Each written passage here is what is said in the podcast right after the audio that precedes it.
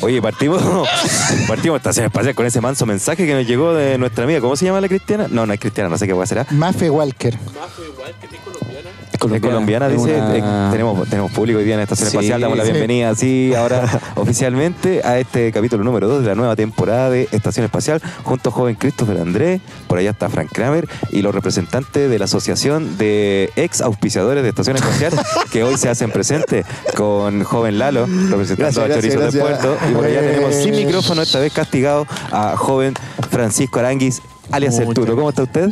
Muy bien, joven. Muy bien, bien. Álvaro. todo- Muy bien, todo. qué bueno, qué bueno. Qué bueno, Muy qué buenas bueno. noticias para todos, pero ¿cómo vamos a comenzar con esto de Muffin Walker? Eso, oye, nos llegó ese mensaje de Mafia. Nosotros estábamos de repente viendo eh, weá aquí en la estación y aparece ese mensaje. Nosotros dijimos, oye, entendimos todo, pero eh, será charlatan- rato. Hicimos el mismo curso. Hicimos el mismo curso, exactamente. Entendimos todo, pero al mismo tiempo. no.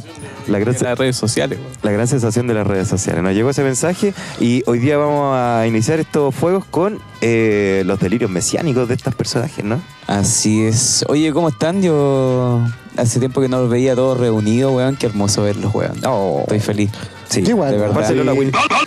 Sí, Lo ver. espectacular. Se juntó Sí. el plantel. Falta No. el joven Andrés nomás, que está allá en el sur. Sí. Y eso queda ahí pendiente. Sí, un Exactamente. saludo grande ahí. a- Mandémosle un- Oye, estamos, estamos a las puertas del Día del Padre, así que saludos a todos los papás. Acá tenemos, También, en- sí. entre el público y Radio Estación Espacial tenemos tres padres. Así Y por ahí no sabemos Nada quizás más. cuántos. No, Chao. Sí. Sí. No, feliz día del Feliz padre. día a los, Y posiblemente a algunos los Titans. futuros Al- papás. algunos por allá que También. estamos mirando. Y los que están practicando, ¿eh? Los practicantes, los practicantes. claro. Vamos a empezar entonces. Todos siguen Estación practicando. Espacial. Sí, vamos a empezar, empezar este segundo capítulo de Radio Estación Espacial. Sí. En esta cuarta temporada. Mira, no sé si en Spotify están como todos. No, hay, hay Marcados muchos como- registros perdidos. Eso me Sí. preguntaron. Y hay uno muy antiguo. Muy Claro, entonces nosotros decidimos ponerle a esta nueva temporada la cuarta. La cuarta, ¿Ya? Totalmente. Cuarterola. Claro. Vamos a empezar entonces. Yo voy- traje un temita preparado sobre el delirio mesiánico o los falsos profetas, como quieran llamarle. Los nuevos hi- los ne- neo hippies, ¿cachai? Que se creen, se van en la volada mesiánica. ¿Ya? ¿Por qué me llamó la atención este tema? Porque en la semana estuvo muy de moda una mujer que se llama Mafe Walker, que tuvo una entrevista con un medio masivo. Y en ese medio masivo se dio a conocer esta personalidad, porque se hizo muy famosa en redes sociales. Claro, porque TikTok está en YouTube antes, claro.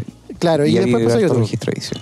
Claro, entonces esta mujer se describe a sí misma como alguien capaz de abrir portales interdimensionales e interpretarlos. ¿Ya? Y con esta técnica que ella hace, lo que busca es beneficiar la eh, a las personas a través de la energía del globo. Entonces, a mí me causó bastante suspicacia. Ya escuchamos el mensaje que mandó Mafe Walker, uno de los mensajes que mandó. Y igual es extraño porque eh, esta muchacha que es colombiana eh, tiene una consulta, ¿cachai? Y en esa consulta, eh, lo que, en esa consulta lo que hace es eh, llevar a cabo estas prácticas que en el fondo tratan de ayudar a la gente y que yo creo que son bastante charlatanas. Y aparte, aparte por, la, por la plata que cobra, cobra 70 dólares la consulta de una hora. Son, son- Hay negocio para todos, Sí, eso es verdad. Son weón. 61 mil pesos chilenos, ¿cachai? Que igual es harta plata por una hora. Y ella lo que dice hacer es abrir portales, es decir, tus chakras para recibir nueva data, códigos propios, señales en tu canal para activar tus dones y poderes humanos, telepatía, telequinesis, teletransportación, viajes astrales. Está todo Ah, ya. asegurado. Oye, Mafia Walker, Yo creo que sí. Mafia Walker. ahí se fue a la No venga En una hora te abre un portal, te alinea los chakras, te Fletes. contacto con la weá. te- Se con la arregla entidad. motosierras. Que Claro. Lo que mucho abarca, poco aprieta. Viajes especiales. eh, Claro. vi, un Soldadura al reel, arco. eh, vi un reel en Instagram de esta loca que salía con un colombiano, parece, o no sé. Pero el loco le respondía, po, pero. Ah, Oye, pero ¿por qué hacen esa weá? ¿Qué cree usted, joven Fran? Oye, yo, yo creo que hay gente que se lo toma en serio en ciertos aspectos. Eh, Estoy hablando, bueno, tú partes- partiste diciendo de- del delirio mesiánico, Mesiánico. o el delirio místico que también que se Claro. conoce, ¿cachai? Que al final son cuando las personas se sienten o que son un dios por un ego, no sé, bastante grande, ¿cachai? O eh, personas que sienten que están conectadas a algún ente. Claro. Esa es la diferenciación, Sí, ¿cachai? ahí vamos a hablar después de, de qué es lo que es el delirio mesiánico. Claro. Eh, frente a Maffe Walker, yo creo que ella sí se excede, ¿eh? pero hay gente que igual se toma estos temas en serio, como por ejemplo los medios, ¿cachai? Que... No, es que ella también se lo toma en serio. Sí, bueno, se lo toma súper en serio, pero lo que se ha comprobado, que, de lo que yo he- me he informado, es que ocupa ciertos fonemas que son sumerios, claro, de los sumerios. Y en un momento también se trató de decir que también era como un... Esquizofrenia, algo. Igual se habló, habló harto por redes sociales Claro. en ese sentido. Que claro que el, el delirio, si lo tienen algunas personas que lo padecen de verdad, puede darse en estas dos conceptualizaciones. Eh, y yo que lo conozco desde la medicina china, ¿cachai? Tiene que ver con una alteración del Chen. Y es como una, una euforia, el Chen es la mente, y es como una euforia o una sobreexcitación de tu personalidad o carácter relacionado con ciertos temas que a lo mejor te interesan. po. Claro. En Chile también tuvimos un, un, un mesiánico acuático. Antares de la Luz. Ya vamos a llegar a Antares. Antares Ya vamos a Sí, llegar a Antares Antares. de la Luz también. Ya. Y en el pasado este niño, ¿cómo se llamaba? El, el que veía a la Virgen. Miguel Ángel. Miguel Ángel también. ¿Verdad, Ese es po, un? El de Peña Blanca. bueno, Peña Blanca, la Virgen de Peña Blanca. un caso Claro. súper cuático. Y hay otros más también para atrás. Sí, hay harto. varios, varios muy Ya. interesantes. El tema es que eh, después de esto afirmó un filólogo que se llama Daniel Lucas que los idiomas que habla esta mujer, que dice tener contacto con entidades extraterrestres y lo que ella dice es un idioma extraterrestre, dicen que, bueno, este, esta persona que es filólogo nuevamente, eh, que está mezclando frases sumerias adquiridas de un mini curso, ya sea en YouTube o en alguna referencia traducida, junto a glosalilia. No, perdón, glosalalia. Que la glosalalia es un eh, idioma, in- como- idioma inventado. Claro, improvisar. Claro, improve- improvisa un idioma que lo inventa ella misma. Claro. Entonces, junto con eso también nos, dis- nos da una advertencia. Dicen que dice que el sumerio es un idioma bastante antiguo y hay que tener cuidado porque con ese idioma no se juega. Sí, pues, porque se relaciona con que una, un idioma... Una invocación también. Claro, como invocas- que puede hacer invocaciones angelicales o demo- demoniacales. Que al nombrarlo, Como en tú lo Hellboy. llamas. Como que tú, al nombrar el objeto, eh, tiene ese sentido, ¿no? Después cambia el paradigma igual del lenguaje. po. Sí. Uno habla y no, no genera, digamos, eso. Pero ¿por qué no puso los ojos blancos y le bajó un poco el tono, el volumen y la expresividad a la weá? Que era un, un- como un chillido a Sí, mí. será. A- La vista que tiene es como bien oscura. no bien sé. Es que a mí me da lata cuando pasa eso porque a mí me gusta mucho el tema. ¿Cachai? Y, y la raja sería de que apareciera realmente un loco que te abriera un portal y tuviera comunicación, no sé, como lo vamos a hablar más adelante, como lo decía Sixto Paz, ¿cachai? Y tener una, un traspaso, un- una nutrición de esa weá. Pero veía el trasfondo y es- son sub- trasfondos súper chacreados, así como que, ya puta, era eso, puta la weá. Entonces de repente Claro. aparecen estos personajes, ¿cachai? Ridiculizando de repente temas que eh, no sé, de, mi parte son súper interesantes y sería, weón, para mí la raja si baja un ovni, weón, loco, da, saca va a dar una vuelta. Pero yo creo que la delgada línea está en que si la mina lo está haciendo intencionalmente, como voy a sacar provecho de inventar algo y voy a actuar. Eh, Si informándome cobra un 70 poco, lucas la hora por haciendo- hacer esa weá de bienestar, Claro. porque si eres un ser tan iluminado, ¿para qué mierda cobráis 70 lucas la hora por abrir Claro. Si es una mentira, ¿por qué no lo hace de buena voluntad? Porque esos seres se supone que son seres trascendentales, ¿cachai? Claro. no son terrestres, no, tienen las pasiones ni los apegos terrestres, los buenos son trascendentales. Entonces, ¿para qué mierda entonces pone una consulta, saca estas weas que más encima cobra y saca provecho económico y, y, y provecho súper Claro. chacreados que todo al final terminamos diciendo, puta la wea así, era por esta cuestión, era por esta estupidez de la plata, o la fama o la tontera así. Pero mal, Sí. y, y ojalá se hiciera millonaria o- y se abriera un portal y le pagara las 70 lucas porque realmente está la wea, bacán, pero no es así, weón. Claro. Sí, es que hay, eh, disculpa, hay, hay una delgada línea ahí entre la charlatanería, ¿cachai? Y gente que se lo toma en serio y que puede ser un delirio totalmente, como podríamos cuestionarnos también una religión o cualquier cosa, ¿cachai? Como el pasarse el arroyo y tener un mito interno que te relacione con este mundo que que nosotros no alcanzamos a ver porque tenemos una percepción súper limitada, entonces hay un, un campo de lo no observable, de lo no, no sé si no sensible, pero de lo que no podemos como decir, bueno, esto existe en un mundo, ángeles, eh, Dios o cualquier concepto que nosotros nos creemos como mito, claro, las vibraciones, Las vibraciones. la vibración y todas esas weas, ¿cachai? Que puta es la experiencia personal de cada persona. Entonces es un rollo que cada persona vive como su propia ilusión en cuanto a estos conceptos de lo que puede ser algo más allá. Entonces hay gente que tiene una mente que quizás es más eh, floja y se queda con lo que otra persona le puede decir de lo que es esta experiencia. Entonces se crea como un mundo, como un mundo eh, mágico de este tipo de cosas y es fácil influenciarlas. po. Como, lo, como que pasó mucho tiempo en la Inquisición, ¿cachai? Cuando en, en la, tú, per- tú pa- eh, podías pagar por tus pecados, ¿cachai? La- Perdonarte a través ¿cómo del dinero, eso? ¿cachai? La- Pero la iglesia sigue teniendo tarifario igual, po. Si querés casar, tanto vale. Si te querés bautizar, tanto vale. Y una También, pues, influencia, eso es una influencia, la una manipulación la- de la la mente de la persona. Y hay iglesia y anda para el barrio alto, el bautizo sale caro, Entonces no. como que... Todo eso. Y pagar por el ritual. Y, oye, y disculpa, que una, una de las cosas que, que es complicada del delirio mesiánico o del delirio místico es que hay personas que se lo toman tan en serio y llegan a, ámbitos de poder como ser presidentes, por ejemplo, o ser personas de altos grados de influencia social que en un momento creen, se creen dioses, po. Yo Sí, po. soy el weón más la zorra del mundo y Claro, estoy destinado a claro. esto, ¿cachai? Ejemplo de ellos, Eh, el joven que sí, claro. Con delirio mesiánico. Llegó un marciano.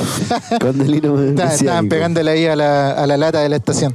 y, es, y es cuático eso, ¿eh? ¿Qué es Eso un- creo. Claro. Es importante Doctor decir Soy, que güey. es un delirio mesiánico, que es una forma general, eh, eh, perdón, el delirio mesiánico, de forma más general denominada mesianismo, es una clase de delirio conocida que se manifiesta bien sistematizada en un sistema delirante, como síntoma de una psicosis grave.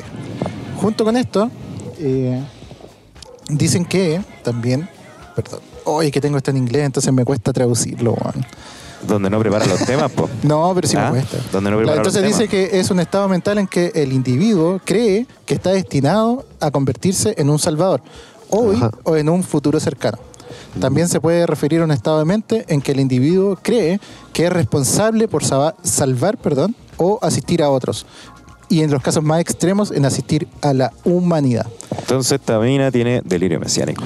Probablemente tiene delirio mesiánico, pero el delirio mesiánico también tiene mucho que ver con la megalomanía, que es una enfermedad psicopatológica caracterizada por fantasías delirantes de poder, relevancia, omnipotencia, grandeza y por una hinchada autoestima. Oye, Cacha. Les tengo. ¿Se acuerdan?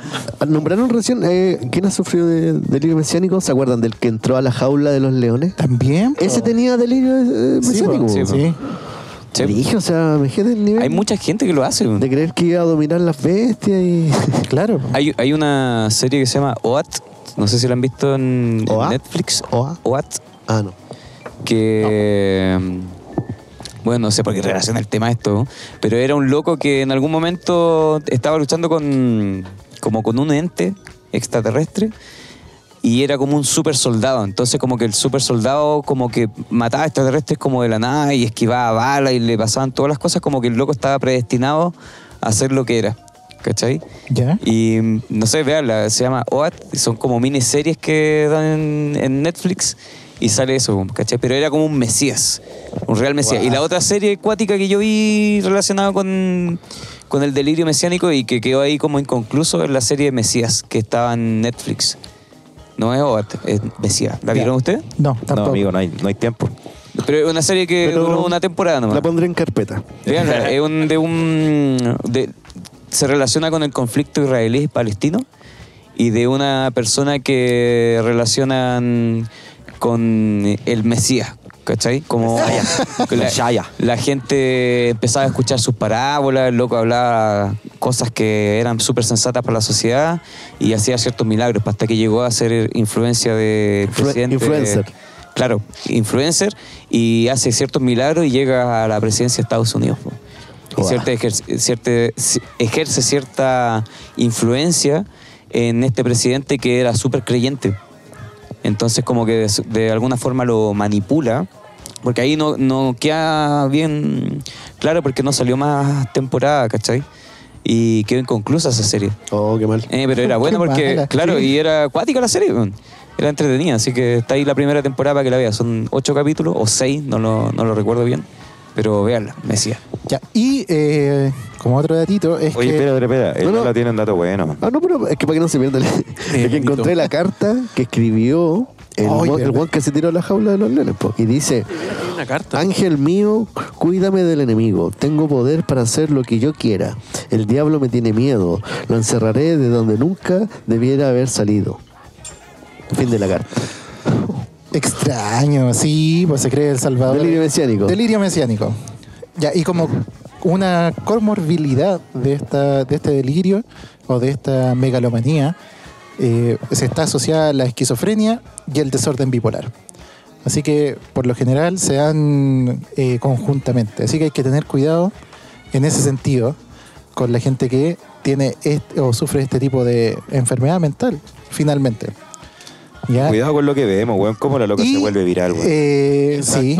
Traje unos ejemplos o unos ejemplos actuales que encontré como más interesantes de eh, gente que yo creo, bueno, hay gente que sí está demostrado que tiene delirio mesiánico eh, y otras personas que van para allá, creo yo. Ahí yo me, arriesgo porque son muy extrañas esas personas. ¿Ya? Uy, subimos una- sufrimos un accidente. Eh, Un autosabotaje. en primer, en primer lugar, quiero hablar de Ramón Castillo Gaete. ¿Saben ¿Quién quién es? Ramón? No, ¿No saben quién es? ¿No les no suena? me suena, weón. No, Rondamón. ¿No? ¿Y si, yo Don les, Ram. y si yo les digo Antares de la Luz? Ah, aquí me ahí sí, mira. Ramón Castillo Gaete se llama Antares de la Luz. eh, un chileno, profesor de música. Frank Kramer, tranquilo. Puta la wea. Eh, Todos que- los músicos son iguales. Muy ritualista, weón. Claro. Es que nos ocupan mucho para las misas. Mira, esa excusándose, excusándose. No, no, no, no, es que, es que la música. Ah, la música tiene cierto poder sobre las personas, entonces se ocupa mucho en los rituales, po. Un sátiro. Entonces, to- todos los locos Un que, fauno. Todos los terapeutas o gente mística ocupa o la música o ocupa algún instrumento o algo que sea sonoro y que lo ocupe como los cuencos. Un Hank. Antares de la Luz se volvió más loco que la o la luz. música. Bueno. Yo igual Hecho al Franz le veo pinta de estar bailando como un duende irlandés. Yo lo he visto bailando como un duende irlandés. No, Oye, qué no, buena eh, onda. Ya, mira, el cambio psicológico en este personaje Antares de la Luz se provocó en 1995. Acá hay otra coincidencia, viejo. En el eh, año en el cual eh, se fue a China. Perdón, no, en el, 2010 el 2006 se fue a China. ¿Ya? Con un grupo el- en el cual era el partícipe que se llamaba Amaru. Otra coincidencia más vieja. Oh. Y eh, en ese grupo le llamó mucho la atención la cultura china y le llamó mucho la atención la medicina china. La pelota para allá de nuevo. Profesor de Qué música. wea. Profesor de música, Pero- medicina china. Pero Franz salió Kramer. terapeuta o no se licenció. Franz no lo sé. Ah, ya, ¿viste? No lo sé. Y estudiar en, la esos- academia culiada en esos meses, mundo. en esos meses en que estuvo en China, Ujú. de hecho se salió del grupo porque tuvo muchas discusiones con su grupo Amaru, con Ya. el resto de los integrantes, y se fue. Y se quedó allá en China. Y ahí se volvió junto profesor de música, Ajá. estudiante de medicina china, Ujú. y se obsesionó con los extraterrestres. ¡Uh! Tenemos la tripleta de la muerte, Frank. Nueve. ya, No voy a entonces, suicidar, ya, Pues soy un peligro para la sociedad, weón. después, Potencia. en- Encláuchate. y en esa, en esa época él se, se denominó a sí mismo como Antares de la Luz en referencia a la estrella más brillante de la constelación de Escorpión. Supuestamente debido a una revelación espiritual. A ver, ¿qué, qué dice Juventuto? Yo soy escorpión. Por ahí va también, ahí. Oh. Compartiendo la culpa. No, se te nota en la cola. Aquí hay otro con delirio místico. ¿Ya? Espera, déjame, Espera. Dale, va. déjame terminar. Te escuchamos. Eh, después, en el 2009, se volvió a Chile y formó un grupo de sanación que más tarde se convertiría en la secta de Kojiwai. Ah, no. Vivamos en comunidad, hermano. Pero él se puso la secta. Corramos a No, de helado. no, no, la secta de Eso fue una denominación de. Una denominación externa. Ya. Él, lo que él tenía era un grupo de sanación, como estos grupos de sanación que tiene Maffe Walker, ¿Ya? Que después, que eran prácticamente era una secta. Ok. Y después de, de, de- de ambular, porque en realidad se como que metió a varias gente con un poder adquisitivo bastante grande en la secta. Era pura gente acomodada, no era como gente del vulgo como nosotros, pues viejo. Eh, y él se empezó a, mo- a mover entre Las Condes, San Francisco de Mostazal, y Viña del Mar, Olmué, Quilpué, ¿cachai? Entonces se movía constantemente. ¿Y cómo la terminó? gente de clase alta buscar todo este tipo de terapias complementarias. Claro. Es la verdad. Eh, después finalmente eh, se establecieron en Coyihuay, en el área de Quilpué. ¿ya? Y ahí él, en, eso, en ese entonces, tomaba mucha ayahuasca, estos muchachos. Como que todos los Oh, rituales... qué piola. Claro, una cosa piola, de todos los días. Eh, entonces, eh, los rituales que hacían Tares eran con ayahuasca y finalmente en una de las revelaciones místicas que tuvo con ayahuasca, él decía que cualquier integrante femenino de la secta que quedara embarazada de él iba a dar a luz al anticristo. ¿Cachai? El mejor método anticonceptivo. Claro. El miedo. El tema es que Pero él- no funcionó. El tema es que él como eh, líder de esta comunidad estaba como como que sí o sí por- era su derecho eh, tener relaciones sexuales con cualquier integrante de la secta. ¿Cachai? Y en esa en esa bola una de las integrantes quedó precisamente embarazada. Entonces él decía que esto pasó el 2012. Entonces decía que si alguna de estas mujeres quedaba embarazada iban a ser el anticristo y el mundo se iba a acabar el 2012. Precisamente una de estas integrantes de la secta quedó embarazada y eh, acto seguido este muchacho dice que en un ritual para salvar el mundo tenían que sacrificar a su hijo y quemaron viva a la guaguita. La media bola. Sí, Entonces, no, le- pero imagínate, acuerdo imagínate, esa noticia. imagínate igual el poder de convencimiento del Sí, culiao, weón. weón. De disuasión, sí. Claro. Entonces después, supuestamente el mundo se iba a acabar igual el 2012 y como no se acabó el mundo, dos integrantes de la secta comenzaron a dudar de Antares de la Luz. Y Antares dijo que eh, el mundo no se iba a acabar nada el 2012, que se, había sido un error de cálculo y que se iba a acabar el 2013. Cabras, disculpen, pero no era nada la weá, como les dije. Claro. Y producto de esto, el principal financista de Antares de la Luz se salió del grupo de sanación después de que ya habían matado a una guagua que necesitó poco para salirse. Y producto de eso se tuvieron que ir a San Francisco de Mostazal. Y eh, ahí después se destapó la olla y se dieron cuenta que en realidad Antares de la Luz era un tipo Con delirio. con delirio mesiánico. ¿Cachai? A todo, esto, de los negocios. a todo esto Antares de la Luz eh, falleció. ¿Cachai? ¿En serio? Sí, falleció. Chucha, ¿y de qué? Sarcó, Eh, Perú, sal- claro, sarcó en Trascendió, trascendió. se trascendió Con así. Perú. Es que después de que pasó todo esto, se fue, supuestamente Antares dijo, ya nos tenemos que ir a Perú. Después de Perú nos tenemos que ir a Ecuador. Después de Ecuador nos tenemos que ir a Colombia. Y Escapando de la Interpol. Se agarró un sifilón y claro. Ya en Ecuador, la gente como que lo empezó a dejar tirado y se volvió a Perú. Y se fue a vivir a una casa abandonada en Cusco. Y ya ahí tenía orden de la Interpol en Chile, Perú, Bolivia y Ecuador. Entonces ya lo tenían acorralado. Y de hecho cercó y a los días después la policía ya lo encontró. Lo encontró arcado precisamente en, en Perú. Entonces Antares de la Luz tuvo un mal final. ¿Cachai? Fuera de todo lo que hizo. Y yo me acuerdo que fue súper mediático. De hecho, después Sí, hasta le hicieron entrevista a la mamá de la, del bebé, ¿cachai? Con los Que- familiares también de la Hicieron loca. recreaciones. Los, los que hicieron la denuncia también hablaron. po. Claro. Que fueron unos familiares de la loca. Mm. Sí, es que fue un caso igual de, de alta repercusión social. O sea, no pasa eso todos los días, pero imagínate No. el tipo. sí. Imagina, yo me imagino la, la postura del seguidor. ¿Cómo le creéis todo? ¿Cómo podéis creerle a una persona que sabéis que te está mintiendo? No sé, bueno. Yo fui vecino, ¿sabéis de quién? ¿De quién? El profeta de Peñalolén. ¿La dura? En Santiné, en Viña. ¿Y te contó algún secreto, no? No, porque lo cachamos ya tarde. ¿Te llevó para el monte? Javier, con un amigo. Eh, estábamos viendo tele y de repente así como, ¿qué será del profeta? y lo muestran así, no, está en Viña y en tal lado. Y yo digo, oye, weón, ¿cachas? Es como la pola acá.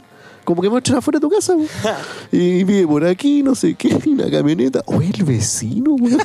¿Lo fuiste a ver? y lo habíamos visto un par de veces, pero así el vecino. ¿Y no le fuiste a Nosotros ni- no, es que, Oh. puta, es que cuando lo pillen, porque hacían hielo en esa casa.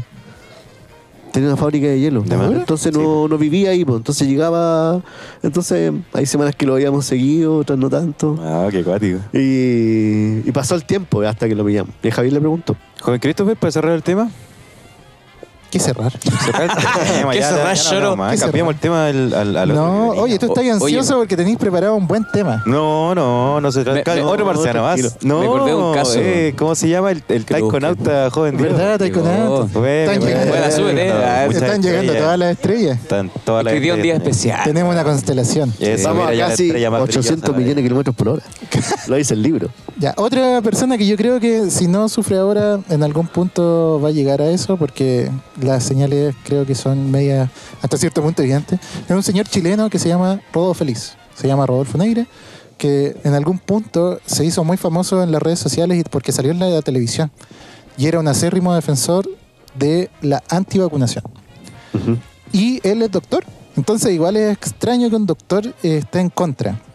Pero el tema es que él eh, ideó un sistema de medicina que creo que se llama medicina consciente, eh, en la cual dice que a través de tu conciencia puedes sanar tu cuerpo.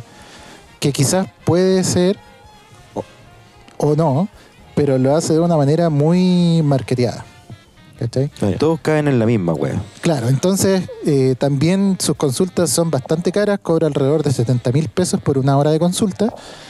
Y Está en el precio del mercado. Claro, y en esa, en esa hora de consulta supuestamente tiene como un acercamiento desde la parte médica y espiritual para sanarte. Lo cual a mí me parece medio extraño. De hecho, él era el líder de las ah, marchas antivacunas en Santiago. Entonces, cuando teníamos que estar todos por obligación con eh, mascarilla, él iba para todos lados sin mascarilla y aparecía en la televisión, entonces igual era hasta cierto punto peligroso. Y yo digo que va para allá porque ahora se fue a vivir a una playa y está como viviendo con pura gente cercana a su misma idea.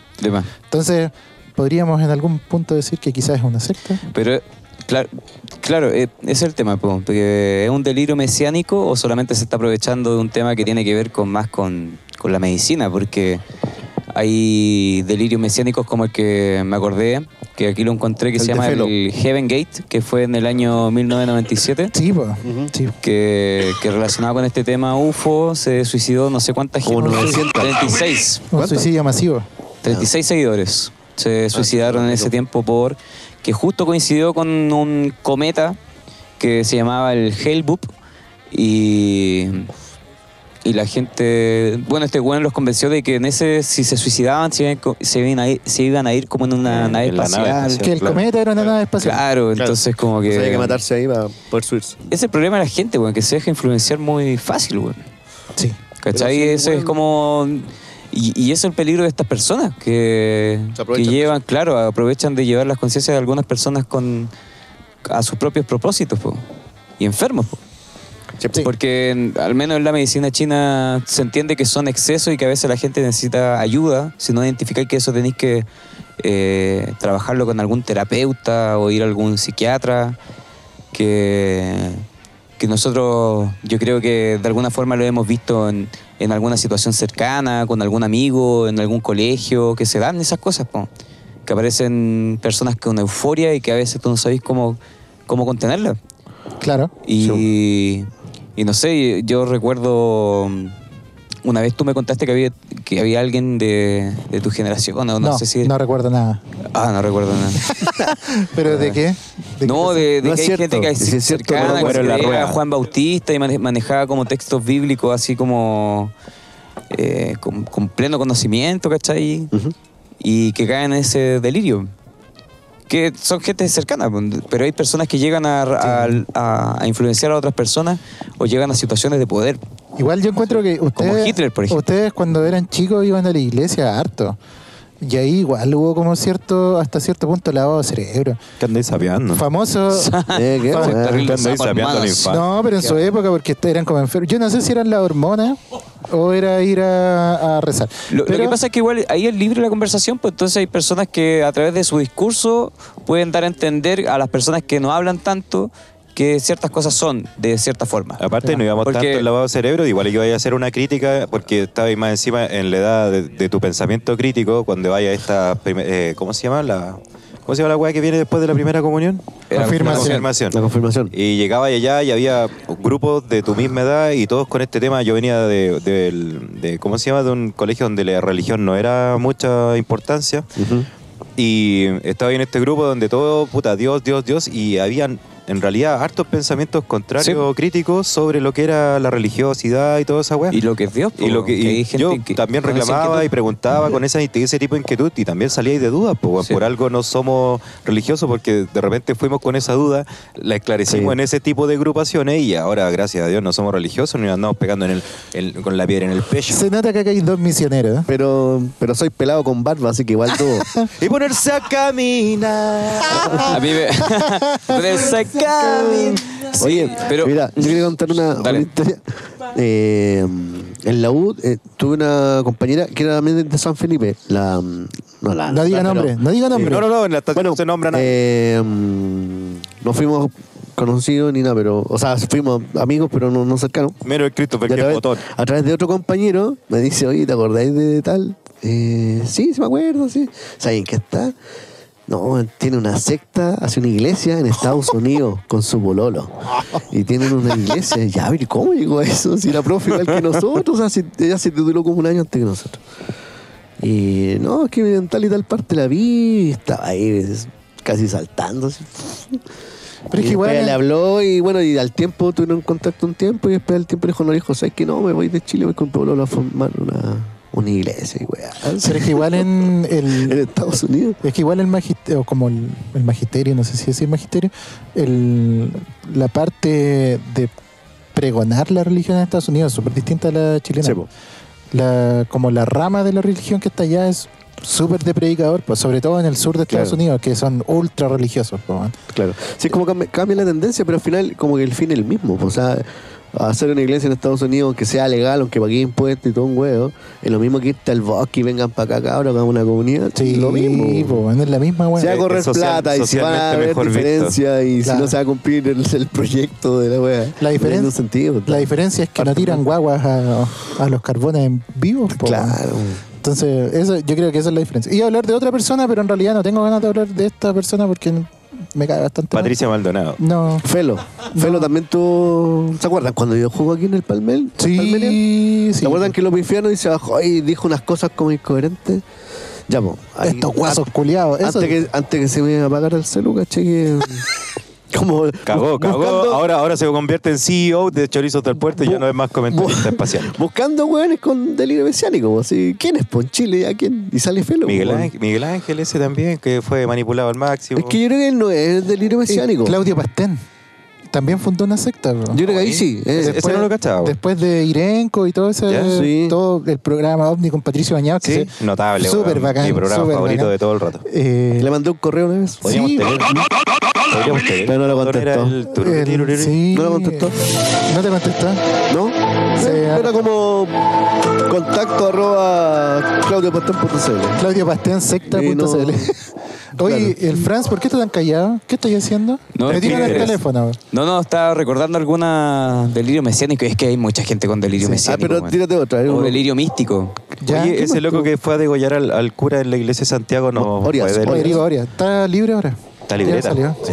Y en- Evangélico ahora. Sí, pues evangélico se convirtió en el, en el pabellón psiquiátrico. ¿Cachai? Tenés que poder hacerte hay una- evangélico si no te tajean todo el rato. No, pero es que Trabaja en una fábrica de cuchillos. él, él estaba en, un, en un hospital psiquiátrico, no estaba en la cárcel. Mira, hay, hay un. Estuvo aquí en la sí, audio. rato. Estuvo aquí en Putendo, sí. Sí, Hay, hay una cosa que hay que tener cuidado con los delirios místicos o con los delirios mesiánicos, que este perfil de personas suele tener un, o en el nivel como sociópata o psicópata, no sé cómo decirlo, pero que manejan un argumento súper bien creado y que en algunos momentos puede llegar a, a influenciar a ciertas personas o a, a Claro. nosotros mismos Sí, pues. porque tienen un argumento súper inteligente que te puede llegar a convencer. ¿Cachai? Eh, pero lo que hay que tener en cuenta es que ellos siempre demonizan algo, ¿cachai? Como que le dan una demonización o... as- de- de- Tienen que de- tener un enemigo. Claro, un enemigo. Claro. Como, mírenme a mí y miren a él. Entonces, ah, por eso, lo- los repele, po. Les genera un enemigo al otro lado para que se vengan para acá, po. Claro. Y Si no donde ellos quedan es más como, difícil captar, po. Y donde ellos quedan como Dios, po, como moralmente Obvio, altos. po. po. Sí, pues satanizo al otro, Sí, po. po, Sí, weón. po, siempre satanizo al otro, obvio. Exacto. Ya, Y eso yo creo que tiene que ver, ahora justo me estoy leyendo un libro que se llama Sonrío Muere, que tiene que ver con la actitud o el, enseñar esa actitud positiva de mierda, ¿cachai? Eh, y que si no vives bajo ese yugo de la actitud positiva, de afrontar bien las cosas, eh, no puedes pertenecer a la sociedad. Y parte hablando del cáncer, ¿cachai? De las asociaciones de cáncer en Estados Unidos, sobre todo del cáncer de mama, porque es una autora, y que habla harto sobre el sentirse bien y el estar bien, y si no estás bien es porque eh, no puedes sobreponerte al cáncer, ¿cachai? Y que tú con una actitud positiva puedes curar el cáncer, lo que encuentro que es una estupidez, ¿cachai? Y en ese sentido, estos locos también se aprovechan harto de eso, po, del darte una respuesta, de sanarte, ¿cachai? De ofrecerte algo a cambio de.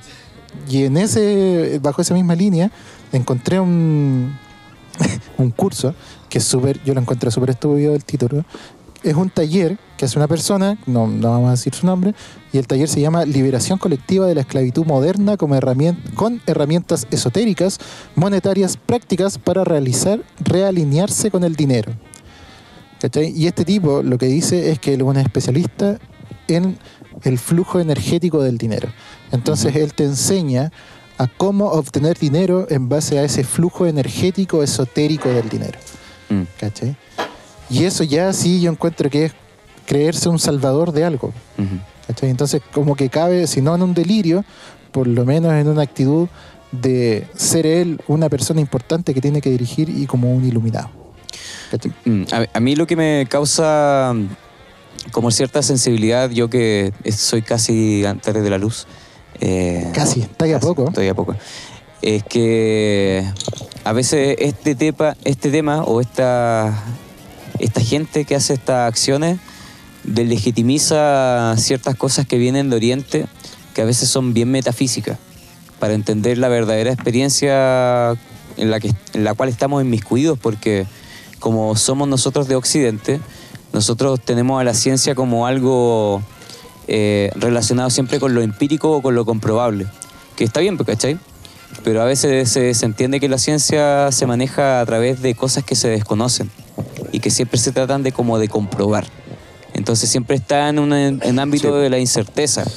Y, ese, y, esa, y esa es la Mirado de ciencia. esta vereda para allá, pues, sí, claro, obvio. de- entonces Pero en, en Oriente hay un mundo del conocimiento y que está muy apegado a una visión totalmente no occidental del mundo y que vuelvo a decir que es bien metafísica de entender qué es la experiencia de estar en este planeta, por ejemplo, o la experiencia de lo que es el universo o la existencia.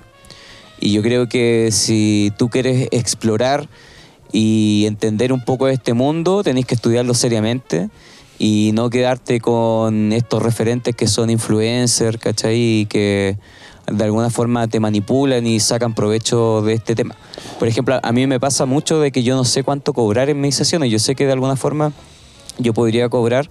Yo todavía no estoy titulado y siempre le digo a mis pacientes que y nunca hago acupuntura porque eso tiene que estar permitido por el MinSal. Claro. Así que no se haga acupuntura con personas que no están autorizadas. Eh, yo lo hago con mis familiares, con la gente más cercana, que sé, sé que no me van a demandar, porque si usted... eh, Yo te si- demando, culiado, no estoy pero si, ahí. si yo te hago- si hay una persona que te vaya a atender y te hace una terapia le mal, te manda, Pero, po, weón, porque pero al ojo, ojo- es un ojo bien. con eso porque ¿Sí? ojo con eso porque hasta no sé el año pasado me parece o, o el año antepasado eh, no estaba regulado por el MinSal es solamente para que se certifique y para que tenga seguridad con quién se lo va a hacer Claro. Pero pero, igual- es una práctica que bien realizada por personas que saben hacer la, la- la práctica tienen los Sí, conocimientos y estudios eh, Tienen que pasar un Y examen. está en el MinSal claro. y se puede atender por FUNASA con Sí, acupuntura. sí, en, Exactamente, en los, sí. en los CEFAM ahora hay acupuntores, Entonces, en algunos. eh, ojo que eh, usted puede ir a cualquier programa del MinSal y solicitar así como que le hagan el anexo, igual puede preguntar, ¿eh? Y hay muchos estudios que se vienen haciendo hace mucho tiempo, desde los 50, de los 60, Exactamente. relacionados con la acupuntura, con el tratamiento del dolor. Son sí, terapias paliativas. Hay mucho, hay mucho. Y, Sí. y- y saben que es, es muy interesante este tema que hablamos del delirio mesiánico porque un aspecto que trabaja la medicina china, el Chen, que lo Claro. menciona siempre, que, que tiene muchas traducciones cuando tú lo traes desde el idioma chino hacia nuestro idioma español, por ejemplo. Y, y una de las cosas que, tiene, que uno siempre tiene en mente que para que la persona se mejore, tiene que tener un buen estado de ánimo. Entonces, por ejemplo, pasa con un personaje con que se llama el pastor Braham, que, fund- que hizo en la iglesia evangélica como un mundo de la iglesia evangélica. Y yo les estoy hablando en el programa, que fundó el Ministerio de la Sanación. Y era una persona que recorría ciertas ciudades diciendo de que a través de su imposición de manos sanaba a las personas de cáncer y hacía y las sanaba de ciertas enfermedades que eran crónicas y pasaba por los, los hospitales. Entonces él se hizo tan famoso que en cada ciudad eh, hacía notas de prensa. Entonces la, prensa hacía, va a venir el pastor Braham hoy día a sanar tantas personas al hospital. Entonces él llegaba, la gente que estaba en el hospital tenía ese, eh, esa fe de que iba a venir a alguien a través de su imposición de mano a curarle una enfermedad que tenían hace mucho tiempo. Y estas personas en el momento, puta, su espíritu mejoraba, ¿cachai? Se sentían súper bien porque vino alguien a hacer algo por ellos, ¿cachai? Pero era una cosa que era Esperaba que por la ciencia y por, y por la experiencia de los médicos decían que esto ya era fatal, pues, ¿cachai? Entonces, pero algo pasaba en su ánimo.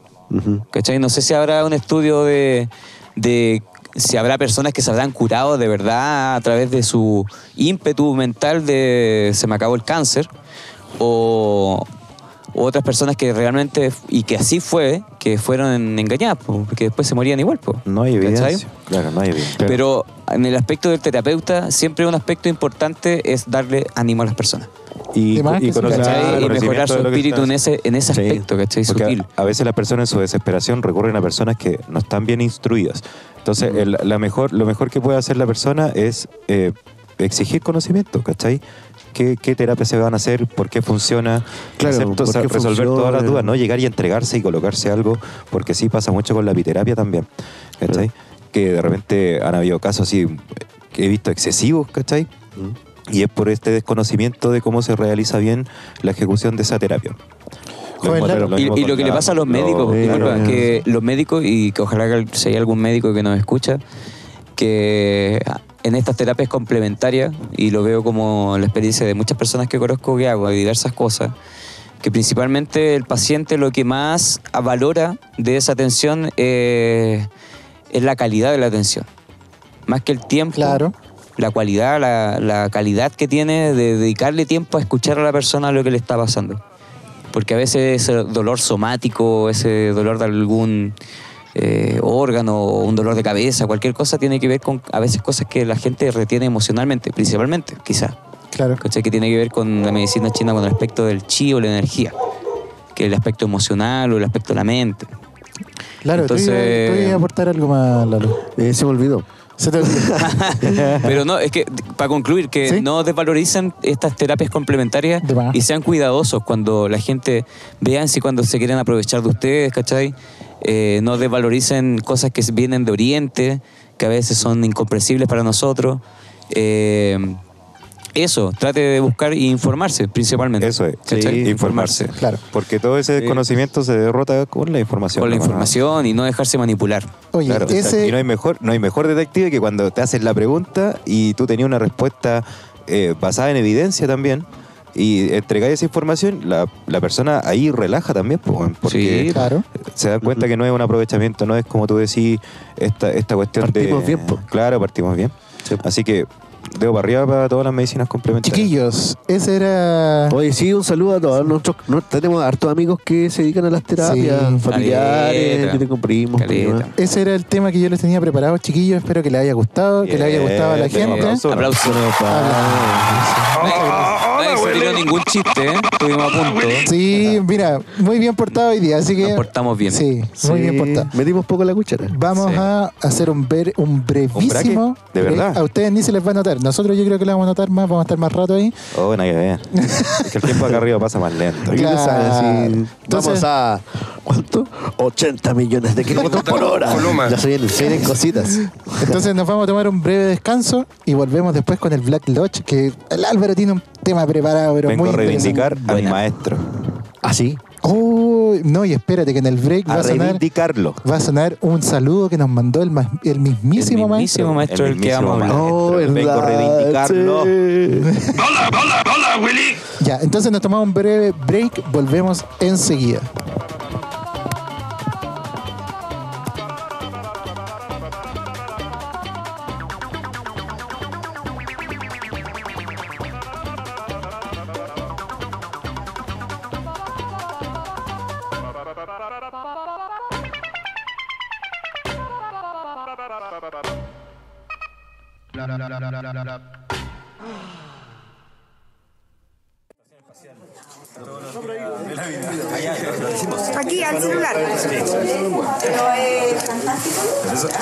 Ya. Nos encontramos con el grandioso Sixto Wells, que nos va a mandar un saludo a Estación Espacial, siempre presente. Queridos amigos del programa de radio Estación Espacial, les envío un gran abrazo y los felicito por la labor que están haciendo de despertar conciencias. Y gracias por permitirme pues, formar parte de este equipo que son ustedes. Pues a toda la gente de Estación Espacial, manténganse en contacto, por favor. Eso. Oye, notable. Yo vengo a reivindicar a mi maestro. Después del, del- en, el, en el capítulo anterior, Christopher Andrés se pegó el, el gran libro del C5 con información y todo bien pauteado y todo, pero a mí me olía como a. Oye, aquí como que le están pirateando la idea a, mi maestro Sixto Paz Wells. weón. ¿Usted, ¿Ah, sabe, sí? usted sabe bien quién es Sixto Paz Wells. Usted ha compartido Eh, con él, lo hemos tenido, Estuvimos ahí. lo hemos abrazado. Sí, estuvimos en un meeting, sí. Sí. Oye, pero eh, bueno, contarle a la gente que bueno, eso que se escuchó fue un encuentro que hubo en el Observatorio Pocuro el año, no sé, 2015, No sé, no recuerdo. 2014. Lo voy a investigar. Ya esas temporadas estaban cuando teníamos el canal de YouTube, parece. O antes, no sé. Sí, en el canal Las que de se YouTube. perdieron, las- ya. Y de ahí se quedó ese registro eh, de una exposición de Sixto Wells y fue bacán. Estuvo Fue bueno. muy bacán. Bueno, Sí. para los que no lo, no lo conozcan, Sixto Wells es un, un, un ser humano iluminado ah, de Contactado. nacionalidad peruana, contactado además. Contactado. Es autor y conferencista eh, sobre el fenómeno ovni y contactado extraterrestre, como bien decía joven Lalo. Eh, él realiza prácticas científicas eh, desde la perspectiva científica, espiritual y también hace todo el tema alimentario. eh. Tiene, tiene harta faceta Sixto Paz. Eh, es conocido, fue, fue conocido por eh, ser la cabeza visible de Misión Rama. ¿Usted sabe qué es Misión Rama? Algo he escuchado. Es justamente algo, algo que decía joven Christopher Andrés pues, en, la, en el capítulo anterior con C5, que eran estos grupos que se reunían para hacer contacto, no como la mafia, ¿cuánto se llama la colombiana? No sé lo que es. Eh, Mafia Walker. Claro, aquí a través de grupos con, con, eh, con- periodistas, con grupos de más de 20 personas, en fin. El- la misión Rama eh, era un grupo, como bien les decía, de personas que después de que Sixto, Sixto Paz Wells fue eh, contactado por un ser, eh, por aquí tengo el nombre, ¿eh? Después, después le- le- le voy a tirar ese datito. Irenco. No, el, el- este ser se llamaba Oxalc. Sí, Oxalc. Y Sus familiares también lo apoyaron en sus familiares lo apoyaron. en- automática. exactamente. A través de. Recibió un mensaje a través de una en- a través de una meditación, a través de la escritura automática. Entonces, eh, esto después lo, lo documentó, luego empezó a, mm, a publicarlo. Sixto Paz, como a los 19 años, ya, ya tenía contacto con JJ Benítez y cosas así.